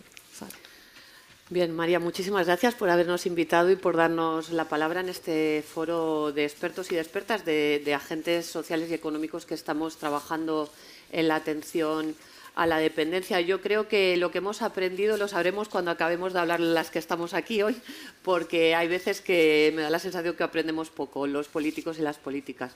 Creo que es muy importante hacer autocrítica y hacer autocrítica desde los diferentes partidos políticos y también desde las diferentes instituciones todos y todas tenemos responsabilidad en el tema de la promoción de la autonomía personal y la atención a la dependencia y, por lo tanto, todos tenemos que asumir la parte de responsabilidad que nos toca en lo que pasó en una situación de crisis pandémica, como ya se ha comentado, una situación excepcional en la que tuvimos que hacer frente.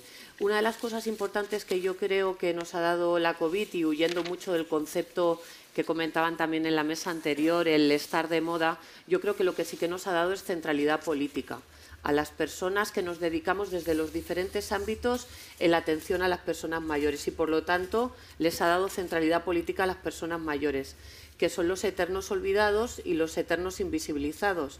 Al final, cuando llegamos a la, a la vejez, a esos más de 65 años, en muchas ocasiones parece que te retiran o nos retiramos a la residencia y ahí vas a pasar el final de tus días hasta la muerte. Y precisamente las residencias no tienen que convertirse en un centro de acabar la vida eh, de manera tediosa, sino de cómo hacemos ¿no? para vivir de la manera más digna y de la manera más humana esos últimos años de vida que nos quedan y que hemos ganado gracias a ese incremento de la esperanza de vida. Muchas veces hemos incrementado la esperanza de vida, pero no la calidad de vida. Y no nos tenemos que conformar con envejecer más, sino con que ese envejecimiento de más sea positivo y, genere también eh, oportunidades tanto a nivel individual como a nivel colectivo. ¿no? Yo creo que muchas veces no aprovechamos todo lo que podríamos, el conocimiento y la experiencia de las personas mayores. Y otra cosita antes de finalizar esta primera intervención sí que me gustaría decir, comentabas tú, María, que, que el panel de ahora está muy feminizado, como está muy feminizado y también se ha comentado todo el tema de atención a la dependencia. Los cuidados tradicionalmente han sido trabajo reproductivo y trabajo realizado por y para las mujeres y por lo tanto no se les ha dotado del valor suficiente. La falta de reconocimiento que tiene ahora la atención a la dependencia no es casual. Si este trabajo tradicionalmente lo hubiesen hecho los hombres, con todo mi respeto, seguramente hubiese tenido muchísimo más reconocimiento tanto a nivel social como a nivel económico. Por lo tanto, si tenemos que poner en valor el cuidado de las personas dependientes, tenemos que poner en valor también el trabajo de las personas que eh, se dedican a cuidar a las personas dependientes. Yo creo que es muy importante y eso pasa por el reconocimiento social, pero también por el reconocimiento económico y por fomentar, como comentaban en el panel anterior, que eh, las personas más jóvenes o las personas que en estos momentos están en una situación de paro se atrevan a formarse en el sector de atención a la dependencia. Pues muchas gracias, Sonia. Alicia, bueno, cada uno formáis parte, representáis a un partido político que imagino que tenéis visiones, eh, en algunos aspectos coincidís, pero en otros no. Entonces, bueno, pues desde el Partido Popular, ¿qué es lo que ¿Qué es lo que creéis que se debe aportar desde nuestra experiencia pasada al futuro modelo? Muchas gracias, María. Lo primero que quiero agradecer es la invitación ¿no? y sobre todo la jornada a hablar de personas mayores y de reto demográfico a Europa Press y al grupo de Musby, a su presidente, al CEO y a la presidenta Josefina, porque sin duda nos deis esa oportunidad que el Gobierno nos niega, el hablar del modelo de atención y de cuidados que desde luego vamos a abordar hoy, pero que no conocemos eh, con profundidad porque no, se nos no, no, han pedido o solicitado la participación de los grupos y se está debatiendo en el marco del Consejo Territorial. Es muy oportuno hablar y que nos deis voz a, los grupos políticos, pero también a las organizaciones sociosanitarias que sin duda han representado y han realizado un grandísimo papel a lo largo de estos dos años durísimos, en el inicio de la pandemia especialmente. Quiero tener un recuerdo a los profesionales de los centros sociosanitarios que tanto han peleado en el día a día. Yo soy familiar de una víctima en una residencia y, por tanto, quiero agradecer ese papel que desarrollaron cada día con tantísimas dificultades, con las bajas. Cuando ya se quiso actuar, el COVID estaba dentro y fue una trampa mortal en algunos centros residenciales y en algunos hogares también, y eso es inevitable. Hoy hablamos de modelo de atención a las personas mayores en general, pero sin duda tenemos un modelo que es el que se creó en el 2006 con la Ley de Dependencia. Ayer eh, conocíamos los datos del, del, año 2021 y veíamos y conocíamos, por desgracia, que hay 400.000 personas a la espera de un procedimiento. Esto quiere decir que el sistema no funciona, porque hay 400.000 personas a la espera de un procedimiento, esto es gravísimo. 200.000 personas de ellas están eh, con el, el, grado reconocido, pero a la espera de una prestación, y eso, por tanto, ralentiza mucho todo. Y hay una media de espera, que se ha dicho por aquí, de más de 400 días. Eso es inconcebible. Hay comunidades autónomas en las que apenas se espera, pero en otras la media es 400 días. Luego había un reto que era reducir la lista de espera por parte del Ministerio en 60.000 personas eh, en este año 2021. Ayer conocíamos que eran 38.000 personas. Y yo quiero hacer un reconocimiento a la Comunidad de Madrid, que hablaba antes la consejera, porque de esa lista de espera, de las personas que han salido, uno de cada dos son de la Comunidad de Madrid. Por tanto, es una comunidad que ha hecho un grandísimo esfuerzo en, eh, en sacar a las personas de esa lista de espera. Y como todo, y se ha hablado de dinero, y creo que es importante hablar cuando hablamos de dependencia, lógicamente la infrafinanciación a las comunidades autónomas es una de las grandes carencias. La ley contemplaba un 50-50. Yo he sido consejera en Castilla y León, lo he sufrido, lo he reclamado con gobiernos del Partido Popular y con gobiernos del Partido eh, Socialista cuando ha tocado, porque esto es así y es una realidad y hay que hacerlo y hay que decirlo porque eso ralentiza todo el proceso. Creo que es importante destacar, y ya con esto termino, que con los datos que ofrecíamos, ofrecían ayer desde el Observatorio de la Dependencia, de las cuatro primeras comunidades con mejor gestión, hay tres que son del Partido Popular. Y creo que eso debe de valorarse. Castilla y León, Andalucía y la Comunidad de Madrid. Gracias, Alina. Georgina, desde, desde Vox, ¿cómo veis el futuro modelo, la experiencia que, podéis, que se puede trasladar al futuro modelo? Eh, yo también quiero dar las gracias por la invitación a participar en, este debate. Desde nuestro grupo parlamentario eh, hemos vivido con el mismo dramatismo que toda la sociedad española, pues lo que ha ocurrido con nuestros mayores a lo largo de la pandemia. Hemos llevado a cabo mm, numerosas iniciativas eh, legislativas en el Congreso para poder paliar ese inmenso dolor que estábamos todos viviendo. Y, sin embargo, tras dos años del comienzo de la pandemia y tras dos años de los peores momentos de, que esa pandemia asoló a nuestros mayores, no vemos un movimiento digno del Gobierno de España. Eh, en una sociedad sana y que valora la vida, una situación como la que hemos vivido tendría que habernos hecho saltar todas las alarmas y ponernos a trabajar de verdad a favor de la vida y de la dignidad de la vida de nuestros mayores hasta el último hálito vital. Y esto no lo vemos en la política gubernamental. Vemos todo lo contrario. Vemos un gobierno que lo que hace es darse mucha prisa para legislar a favor de la muerte. No tenemos en España una ley de cuidados, de cuidados paliativos en la que podría entrar toda esta legislación ausente a nivel nacional y, sin embargo, tenemos recientemente aprobada una ley a favor de la eutanasia. Esto, dicho sea de paso, en cuanto a la valoración de lo que no se ha hecho todavía. En el Congreso se convocan subcomisiones a diestro y siniestro por cualquier motivo de interés o de medio interés y no ha habido una subcomisión para abordar este tema de las residencias y de la atención y cuidado de nuestros mayores. Pero esto es de lo que nos habla de qué pasa en nuestra sociedad. Y quiero ir al problema nuclear que desde nuestro grupo parlamentario vemos y que creemos que está, ¿dónde está la clave de la solución?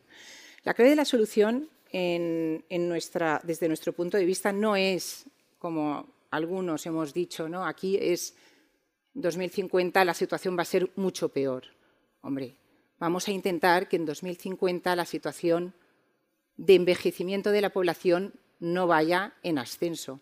Nosotros lo que proponemos es revertir esta situación, es implementar políticas a favor de la familia y de la natalidad que permitan que los mayores puedan vivir hasta en la mayor parte de los casos, no los grandes dependientes, lógicamente, pero la mayor parte de los casos, como ha sido a lo largo de, los siglos en la sociedad, eh, con sus familias. Eso sí, apostamos por la ayuda a la familia. O sea, porque la ayuda a nuestros mayores pasa por ayudar a las familias, porque no se puede cargar a una persona que está trabajando, que tiene toda una serie de responsabilidades, que tiene una descendencia también, cargar además con ese cuidado sin ningún tipo de ayuda del Estado o autonómica. Entonces, nosotros estamos muy preocupados, nos parece un eufemismo la palabra reto demográfico. Creemos que vivimos una crisis, incluso un suicidio demográfico de nuestra sociedad. Y las políticas gubernamentales, en primer lugar, han de ir para revertir esa crisis eh, que vivimos otros países europeos ya lo están, consiguiendo. Se, trata de medidas económicas y medidas de concienciación social, de conseguir que nuestros jóvenes recuperen la ilusión por tener una familia, recuperen el valor que tiene el valor infinito de cuidar a sus abuelos, a sus mayores, de lo que esos mayores les pueden aportar a ellos mismos. Y, por supuesto, mejorar el sistema de residencias y todo esto es complementario, pero el núcleo de, atención a, los mayores es la familia, porque además cuando se plantea el modelo ideal de, de residencia, se dice que sea como una familia, que sea lo más parecido a un hogar. Hombre, pues vamos a intentar recuperar esos hogares y ayudar. Por eso sí que está muy bien y valoramos positivamente el desarrollo de la asistencia domiciliaria, el desarrollo de la teleasistencia, porque todo eso es fomentar que la familia pueda hacerse cargo con ese cariño, ese afecto, ese vínculo que nada, ninguna institución puede, puede superar ni puede igualar. Claro que sí, que puede atender y eso hay que implementarlo, dotar de recursos, colaborando eh, instituciones públicas y privadas, por supuesto, pero ha de ser un movimiento social, no solamente no, no soluciones parciales. Bueno, esto para empezar. Muy bien, Georgina. Veo que cada una tenéis una, visión eh, que vamos a intentar ir pues, pues, coordinando a lo largo del panel. Me gustaría, Sara, bueno, pues eso, eh, que, nos, eh, que nos plantearéis cuál es vuestra visión ¿no? y de la experiencia aprendida, qué es lo que podemos llevar al modelo futuro.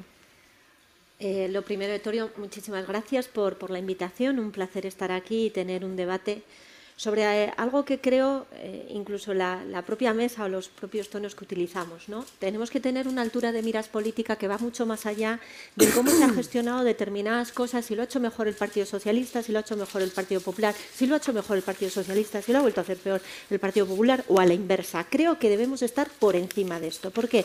Porque estamos hablando del ejercicio y la garantía de derechos fundamentales de nuestros mayores. Entonces yo creo que el cauce de defensa debe ser otro. Y el cauce de defensa es ver, junto con el sector que ha trabajado y trabaja directamente con las personas, cuáles son los retos que tenemos que conseguir en esta materia. Lamentablemente hemos pasado por una pandemia que nos ha evidenciado en muchísimas eh, cuestiones ¿eh? y además en cuestiones muy troncales del ámbito social. Lo vimos en la Comisión de Reconstrucción. Grandes gaps que teníamos en España y de los que realmente no se había trabajado en profundidad. Y no venía ligado al propio liderazgo político de unos o de otros. Es porque hay cuestiones en las que hay que mejorar. Sencillamente hay que mejorar, ser más eficientes y más prácticos. ¿Cuáles serían cuestiones relevantes a tener en cuenta? Por un lado, la tarea preventiva. Creo que se ha hablado poco de lo que supone la prevención. Creo que cuando hablamos de situación de las necesidades de nuestros mayores, por los grandes problemas de la demencia, por ejemplo, tenemos que trabajar desde una perspectiva preventiva. ¿Cuáles son los problemas de salud que podemos evitar para que realmente ese envejecimiento sea eh, con una mayor calidad? Tener en cuenta un cuidado centrado también en la persona, contando con la opinión de las propias personas. ¿Qué es lo que quieren? Y en muchas ocasiones, ahí veo al hermano Juan, que con él he tenido mucha relación porque venimos de la misma de la misma ciudad y ves que una residencia eh, es un hogar para las personas que viven allí. Entonces, ¿qué es lo que quieren las personas que viven allí? Y el trabajo individualizado que se necesita. En muchas ocasiones también hemos visto cómo se han generado sistemas que no eran sistemas individualizados. Cada persona que vive allí tiene unas necesidades, unas necesidades emocionales, unas necesidades de salud, unas necesidades familiares. Entonces, yo creo que tenemos que abordar el foco o el tronco que venga centrado en la persona. Y debe haber un proceso de participación un proceso de participación desde los distintos grupos parlamentarios, pero también del sector afectado, de las personas afectadas, para que realmente podamos construir un sistema que dé una mejor respuesta social. Respuesta social que tenemos países europeos, los países del norte de, Europa están avanzando en determinados modelos relacionados con la desinstitucionalización. Hay que buscar equilibrios, hay que tener determinados cuidados ¿no?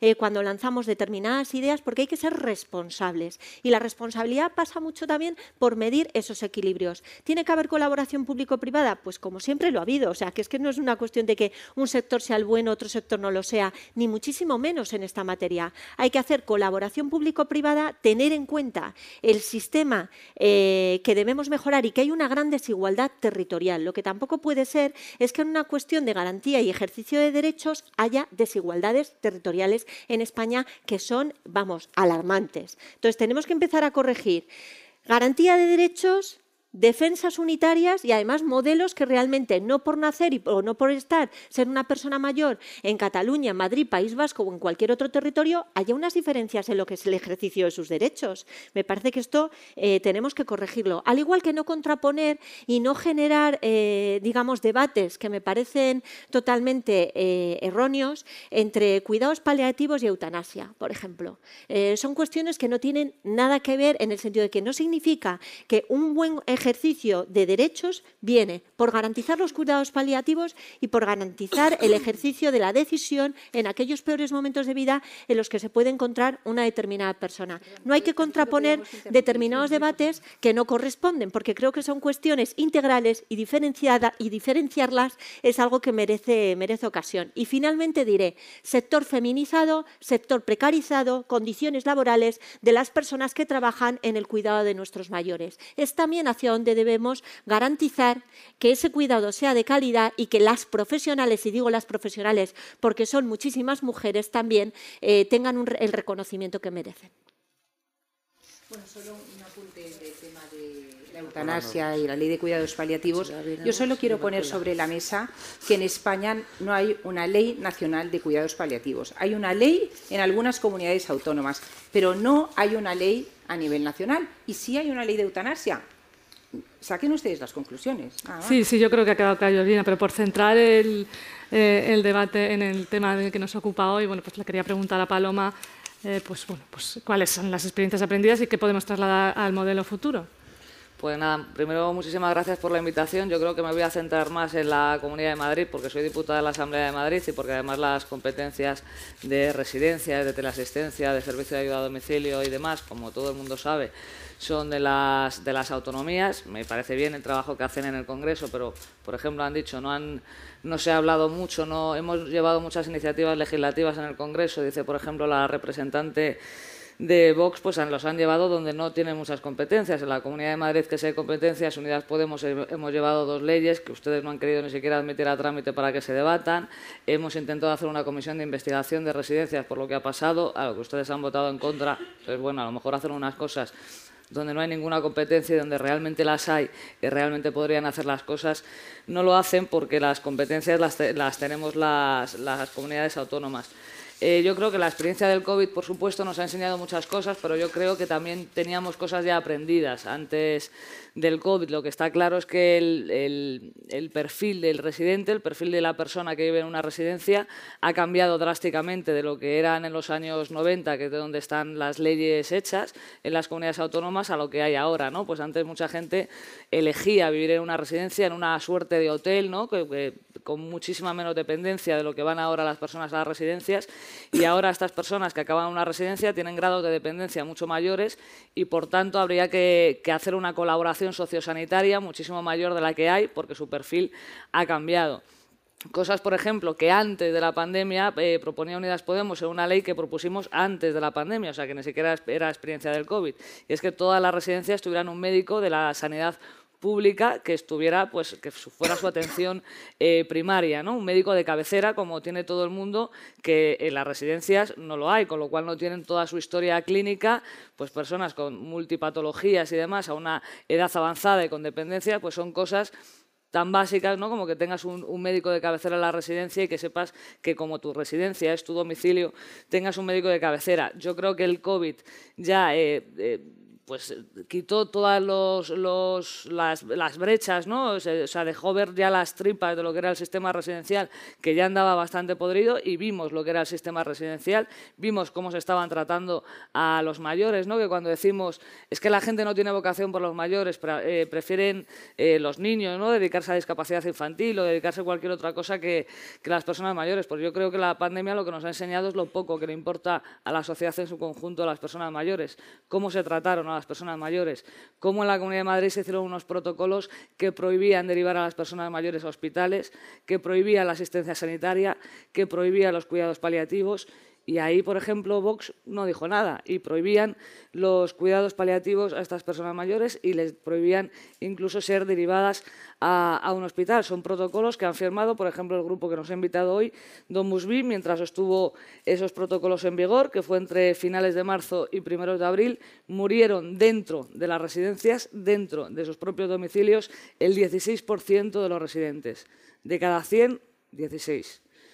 Eh, nos parece una barbaridad. En la Asamblea de Madrid hemos pedido que se investiguen estos protocolos, que se lleven a Fiscalía. Para nosotros y nosotras es un delito haber prohibido la asistencia sanitaria a personas mayores y, por supuesto, que se haga una nueva ley de residencias, creyendo incluso que la residencia sería el último punto donde tienen que estar las personas, que yo sí que estoy de acuerdo con que este, esta proinstitucionalización de las personas mayores está mal y que las personas cuanto más tiempo puedan estar en sus hogares, con sus familias o solos o solas si quieren, que tampoco es obligatorio tener familia, es muy bueno, pero nadie no es obligatorio, puedan ser cuidados y cuidadas en sus hogares. Para eso, ¿qué se debería de hacer?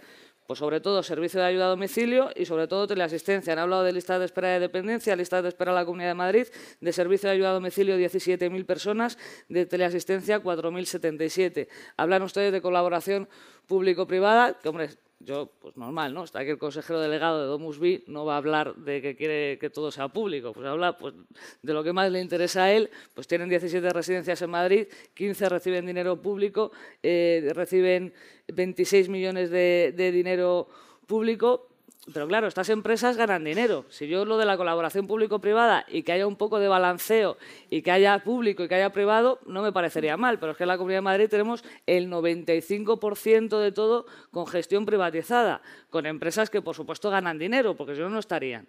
Si no ganaran dinero, no estarían. Entonces, quizá, si por ejemplo el servicio de ayuda a domicilio se remunicipalizara y se hiciera público, podríamos atender a mucha más gente y por lo tanto habría menos listas de espera y se podría pagar más y superar las condiciones laborales de las trabajadoras y habría más gente que al estar mejor pagado le eh, gustaría trabajar en el sector.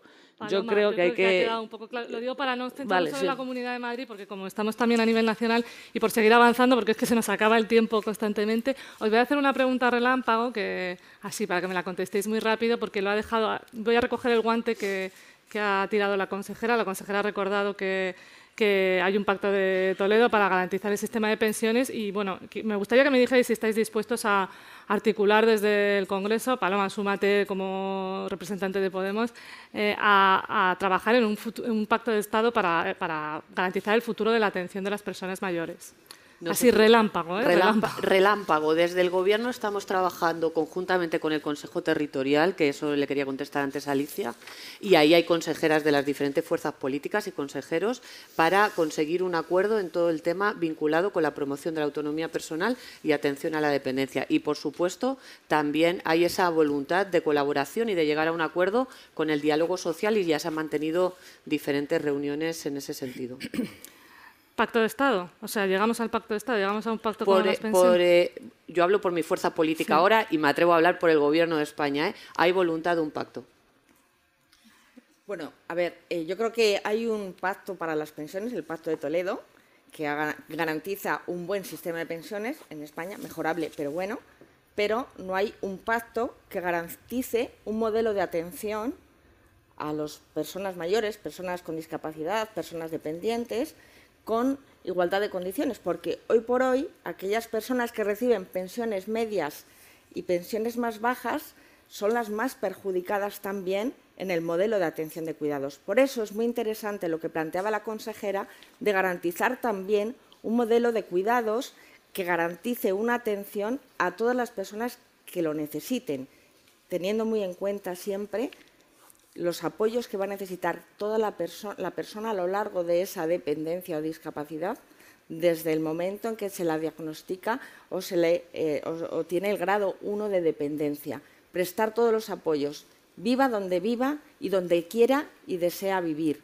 Y yo creo que ese tiene que ser el camino, garantizar esos apoyos a lo largo y desde el momento uno, no esperar 400 días.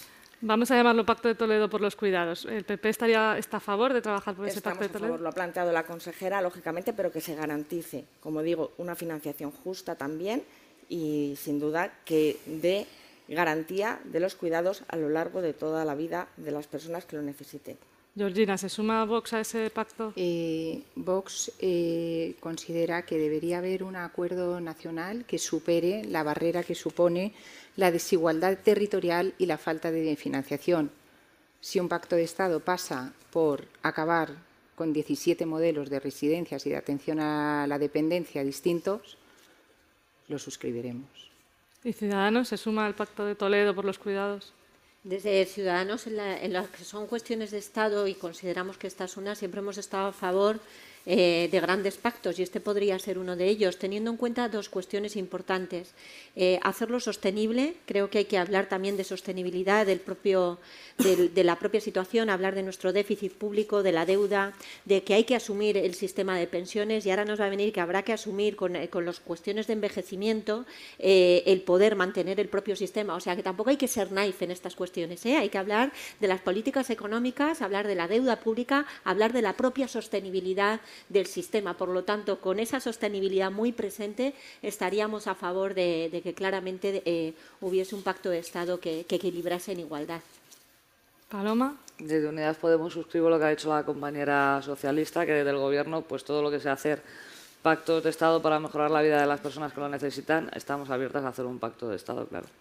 A ver, me queda muy poquito tiempo, pero hemos hablado también, y se ha hablado en el anterior panel, del modelo de acreditación. El modelo de acreditación se está debatiendo con las comunidades autónomas y, se está debatiendo también con los agentes sociales. Lo está llevando a cabo el Ministerio de Derechos Sociales, del que mm, preside Ione Velar, que forma parte de Unidas Podemos. Y aquí se ha hablado de dos temas eh, fundamentales. ¿Cuál es ese modelo de acreditación?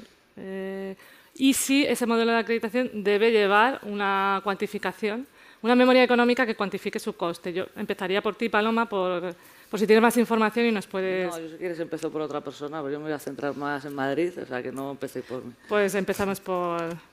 ¿Por, el Grupo Socialista, sí. Pues estamos trabajando en el modelo de acreditación. Eh, no es un modelo en el que se vayan a pedir eh, que todas las medidas se pongan de manera inmediata, sino que hay una calendarización que nos lleva en un primer plazo hasta al, año 2030. Se va a intentar ser muy flexible precisamente porque creemos en esa voluntad de pacto y de llegar a un consenso en, el marco del Consejo Territorial y también del diálogo social y yo creo que es imprescindible llegar a un modelo que eh, nos sirva a todos y a todas. También creo muchísimo en eh, la necesidad de que haya un modelo que marque los criterios al menos básicos para todo el Estado español. Es muy importante que no haya desigualdad de derechos en función de la comunidad autónoma en la que vives y, desgraciadamente, no únicamente en el caso de atención a la dependencia, en el caso de las políticas sociales en general, eso eh, pasa en nuestro país porque no hay un sistema nacional de servicios sociales.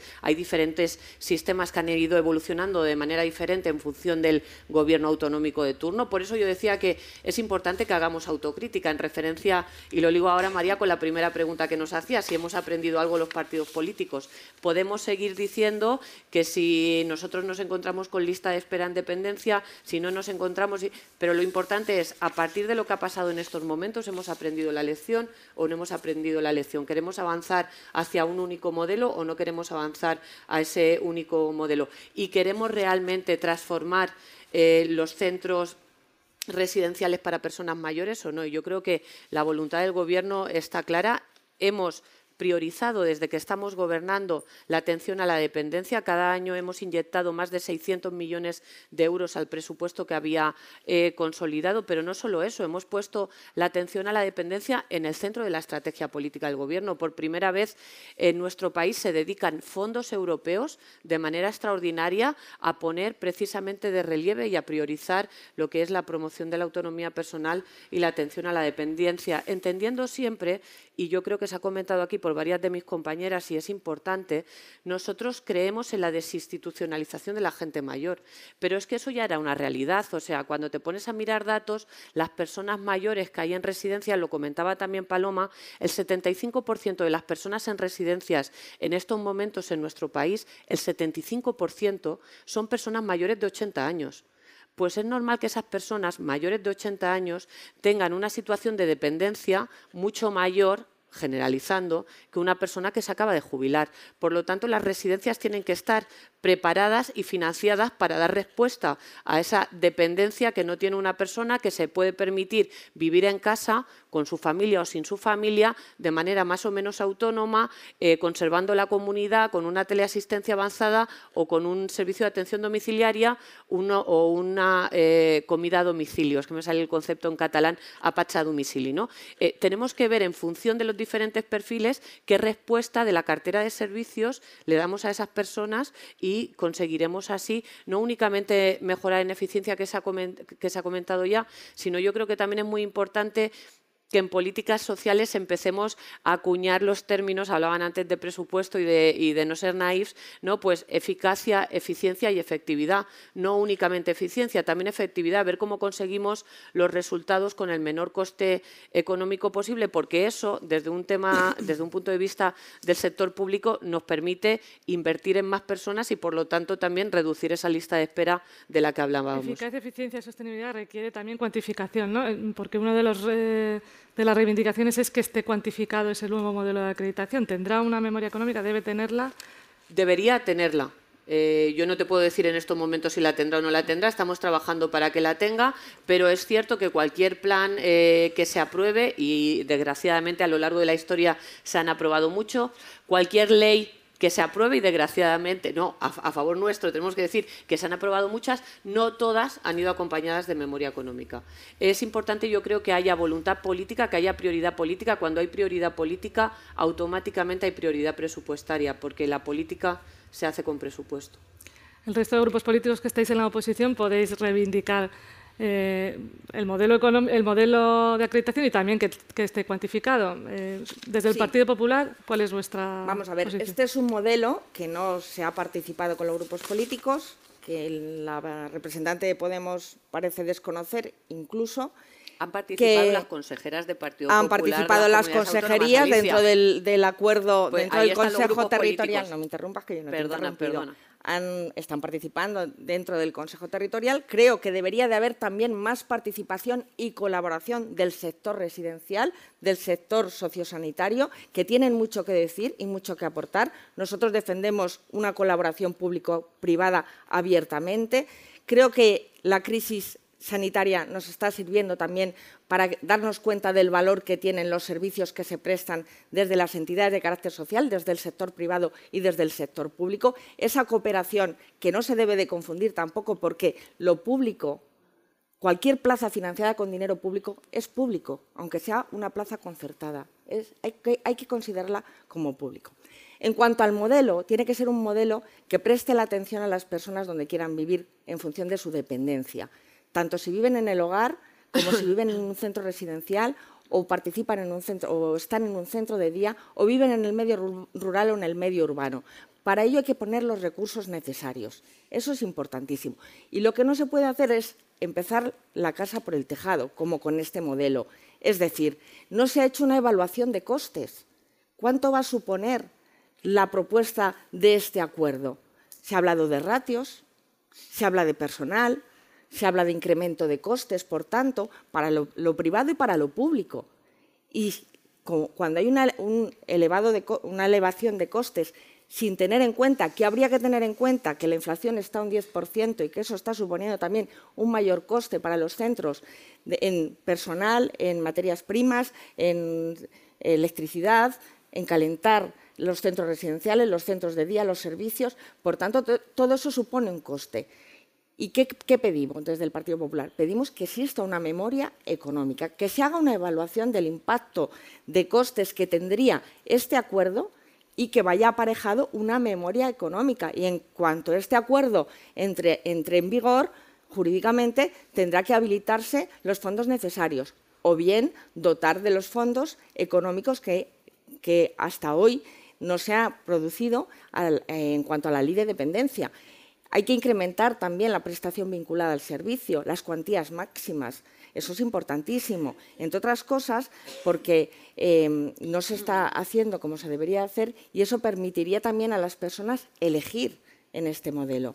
Tener esa capacidad de elección, libertad de, elegir el centro en el que quiere estar si se prioriza la prestación vinculada al servicio, si se priorizan los servicios profesionales, porque por cada 40 euros invertidos, por cada millón de euros invertidos en, gasto social, eh, se generan 40 empleos. Empleo que, por otro lado, no es deslocalizable, se permanece en el territorio y en el medio rural. Es un modelo que pone un número de plazas 90. ¿Y qué ocurre con las demás? Hay residencias mucho más grandes. Si se está hablando de unidades de convivencia, ¿por qué vamos a 90 plazas?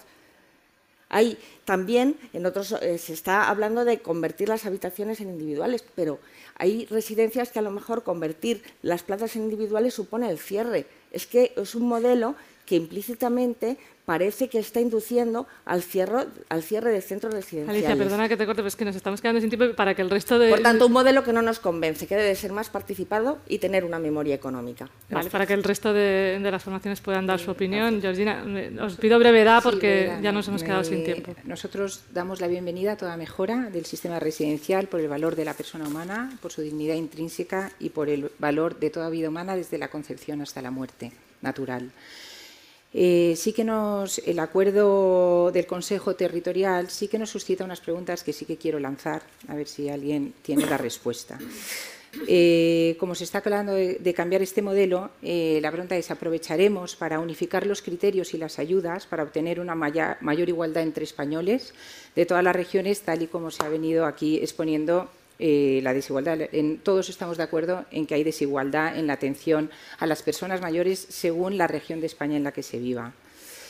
Eh, también nos suscita dudas cómo habrá de costearse las mejoras de la atención, porque ya el actual sistema tiene una fuerte necesidad de financiación.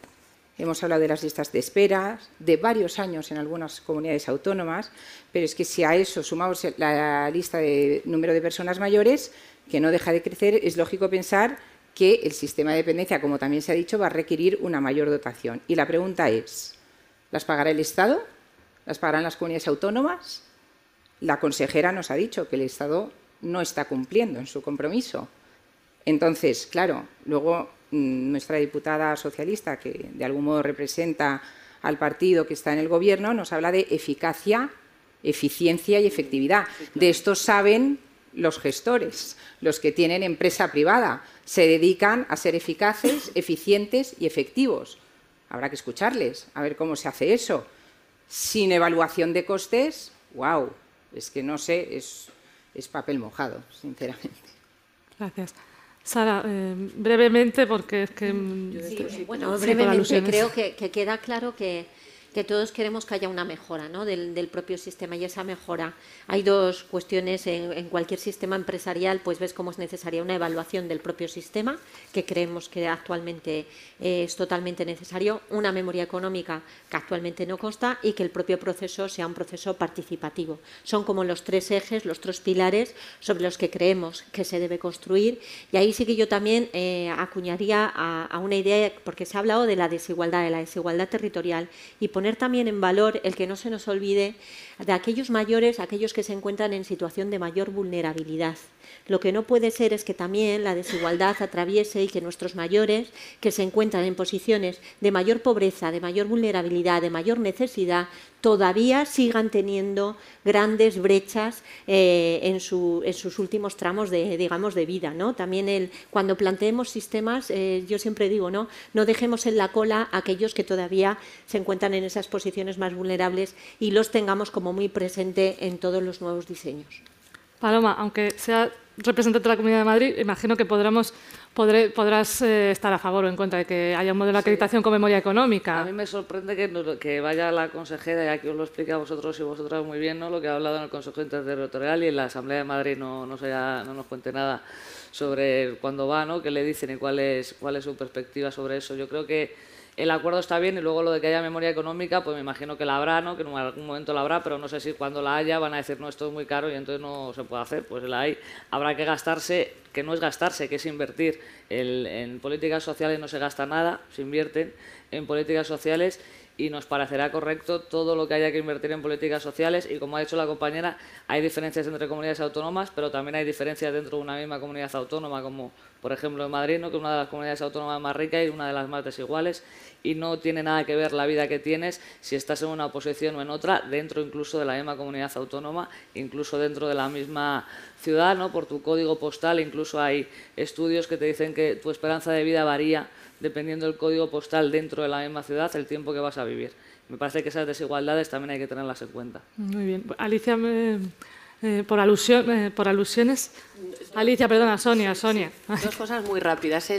La, primera, porque no, no, me gustaría que se, nos fuésemos de aquí con dudas en esto.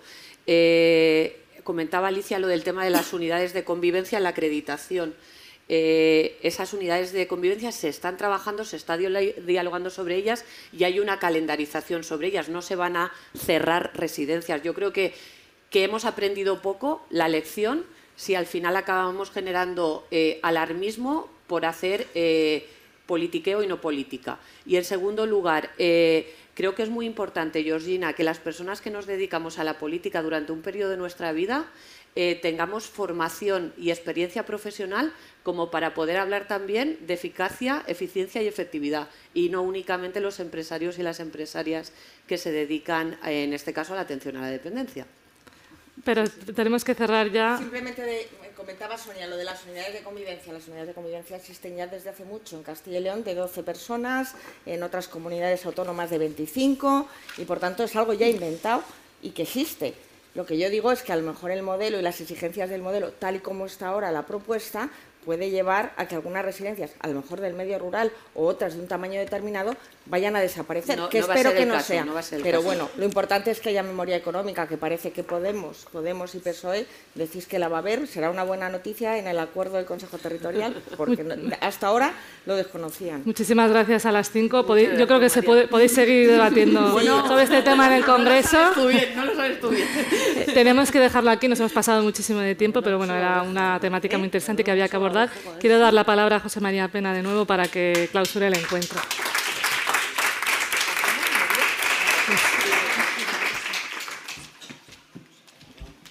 Muchísimas gracias a, todos de nuevo. Como habéis visto, nos hemos pasado de tiempo, pero yo creo que eso es bueno porque significa que, hay debate, que hay reflexiones, que, vivimos en un momento, yo creo, que es clave para este, para este sector, un momento de definición, un momento de salida de una crisis y una pandemia que nos tiene que ayudar a definir cómo va a ser el futuro, sobre todo con lo que creo que estamos todos de acuerdo, el reto demográfico que viene, las necesidades que vamos a tener. Y, dejadme hacer una reflexión muy rápida, ya para, terminar.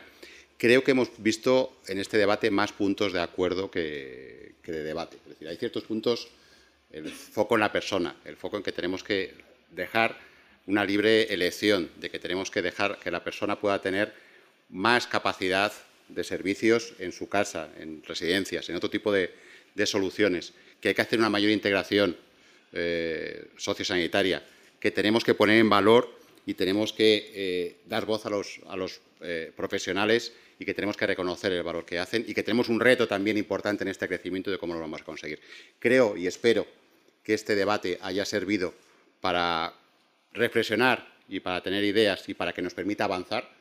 Creo que todas las partes, que además de las cosas que es, que es importante, aquí hemos estado sectoriales, hemos estado empresas, hemos estado representantes políticos. Creo que es bueno que estemos todos juntos y que seamos capaces de dar nuestra visión, porque todos juntos eh, podemos hacer, mover, que yo creo que es lo que hace falta. Ahora mismo hace falta tomar decisiones, llegar decretos, conseguir leyes, buscar financiación y, crecer.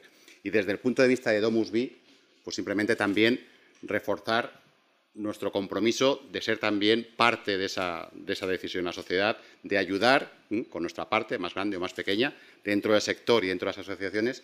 Y creo que también hemos visto una mayor unificación sectorial, que creo que es otro de los retos importantes que tenemos hacia el futuro. Si estamos todos juntos, creo que somos más fuertes y podemos generar soluciones y, resolver el reto que, viene, que viene delante. Simplemente agradeceros de nuevo a, todos y a todas vuestra, vuestra presencia. Muchas gracias y espero que haya sido muy útil para todos.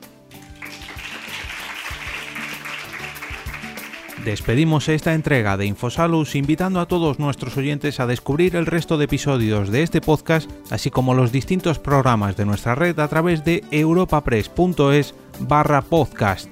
Recuerda que todos ellos están disponibles en las principales plataformas de podcasting.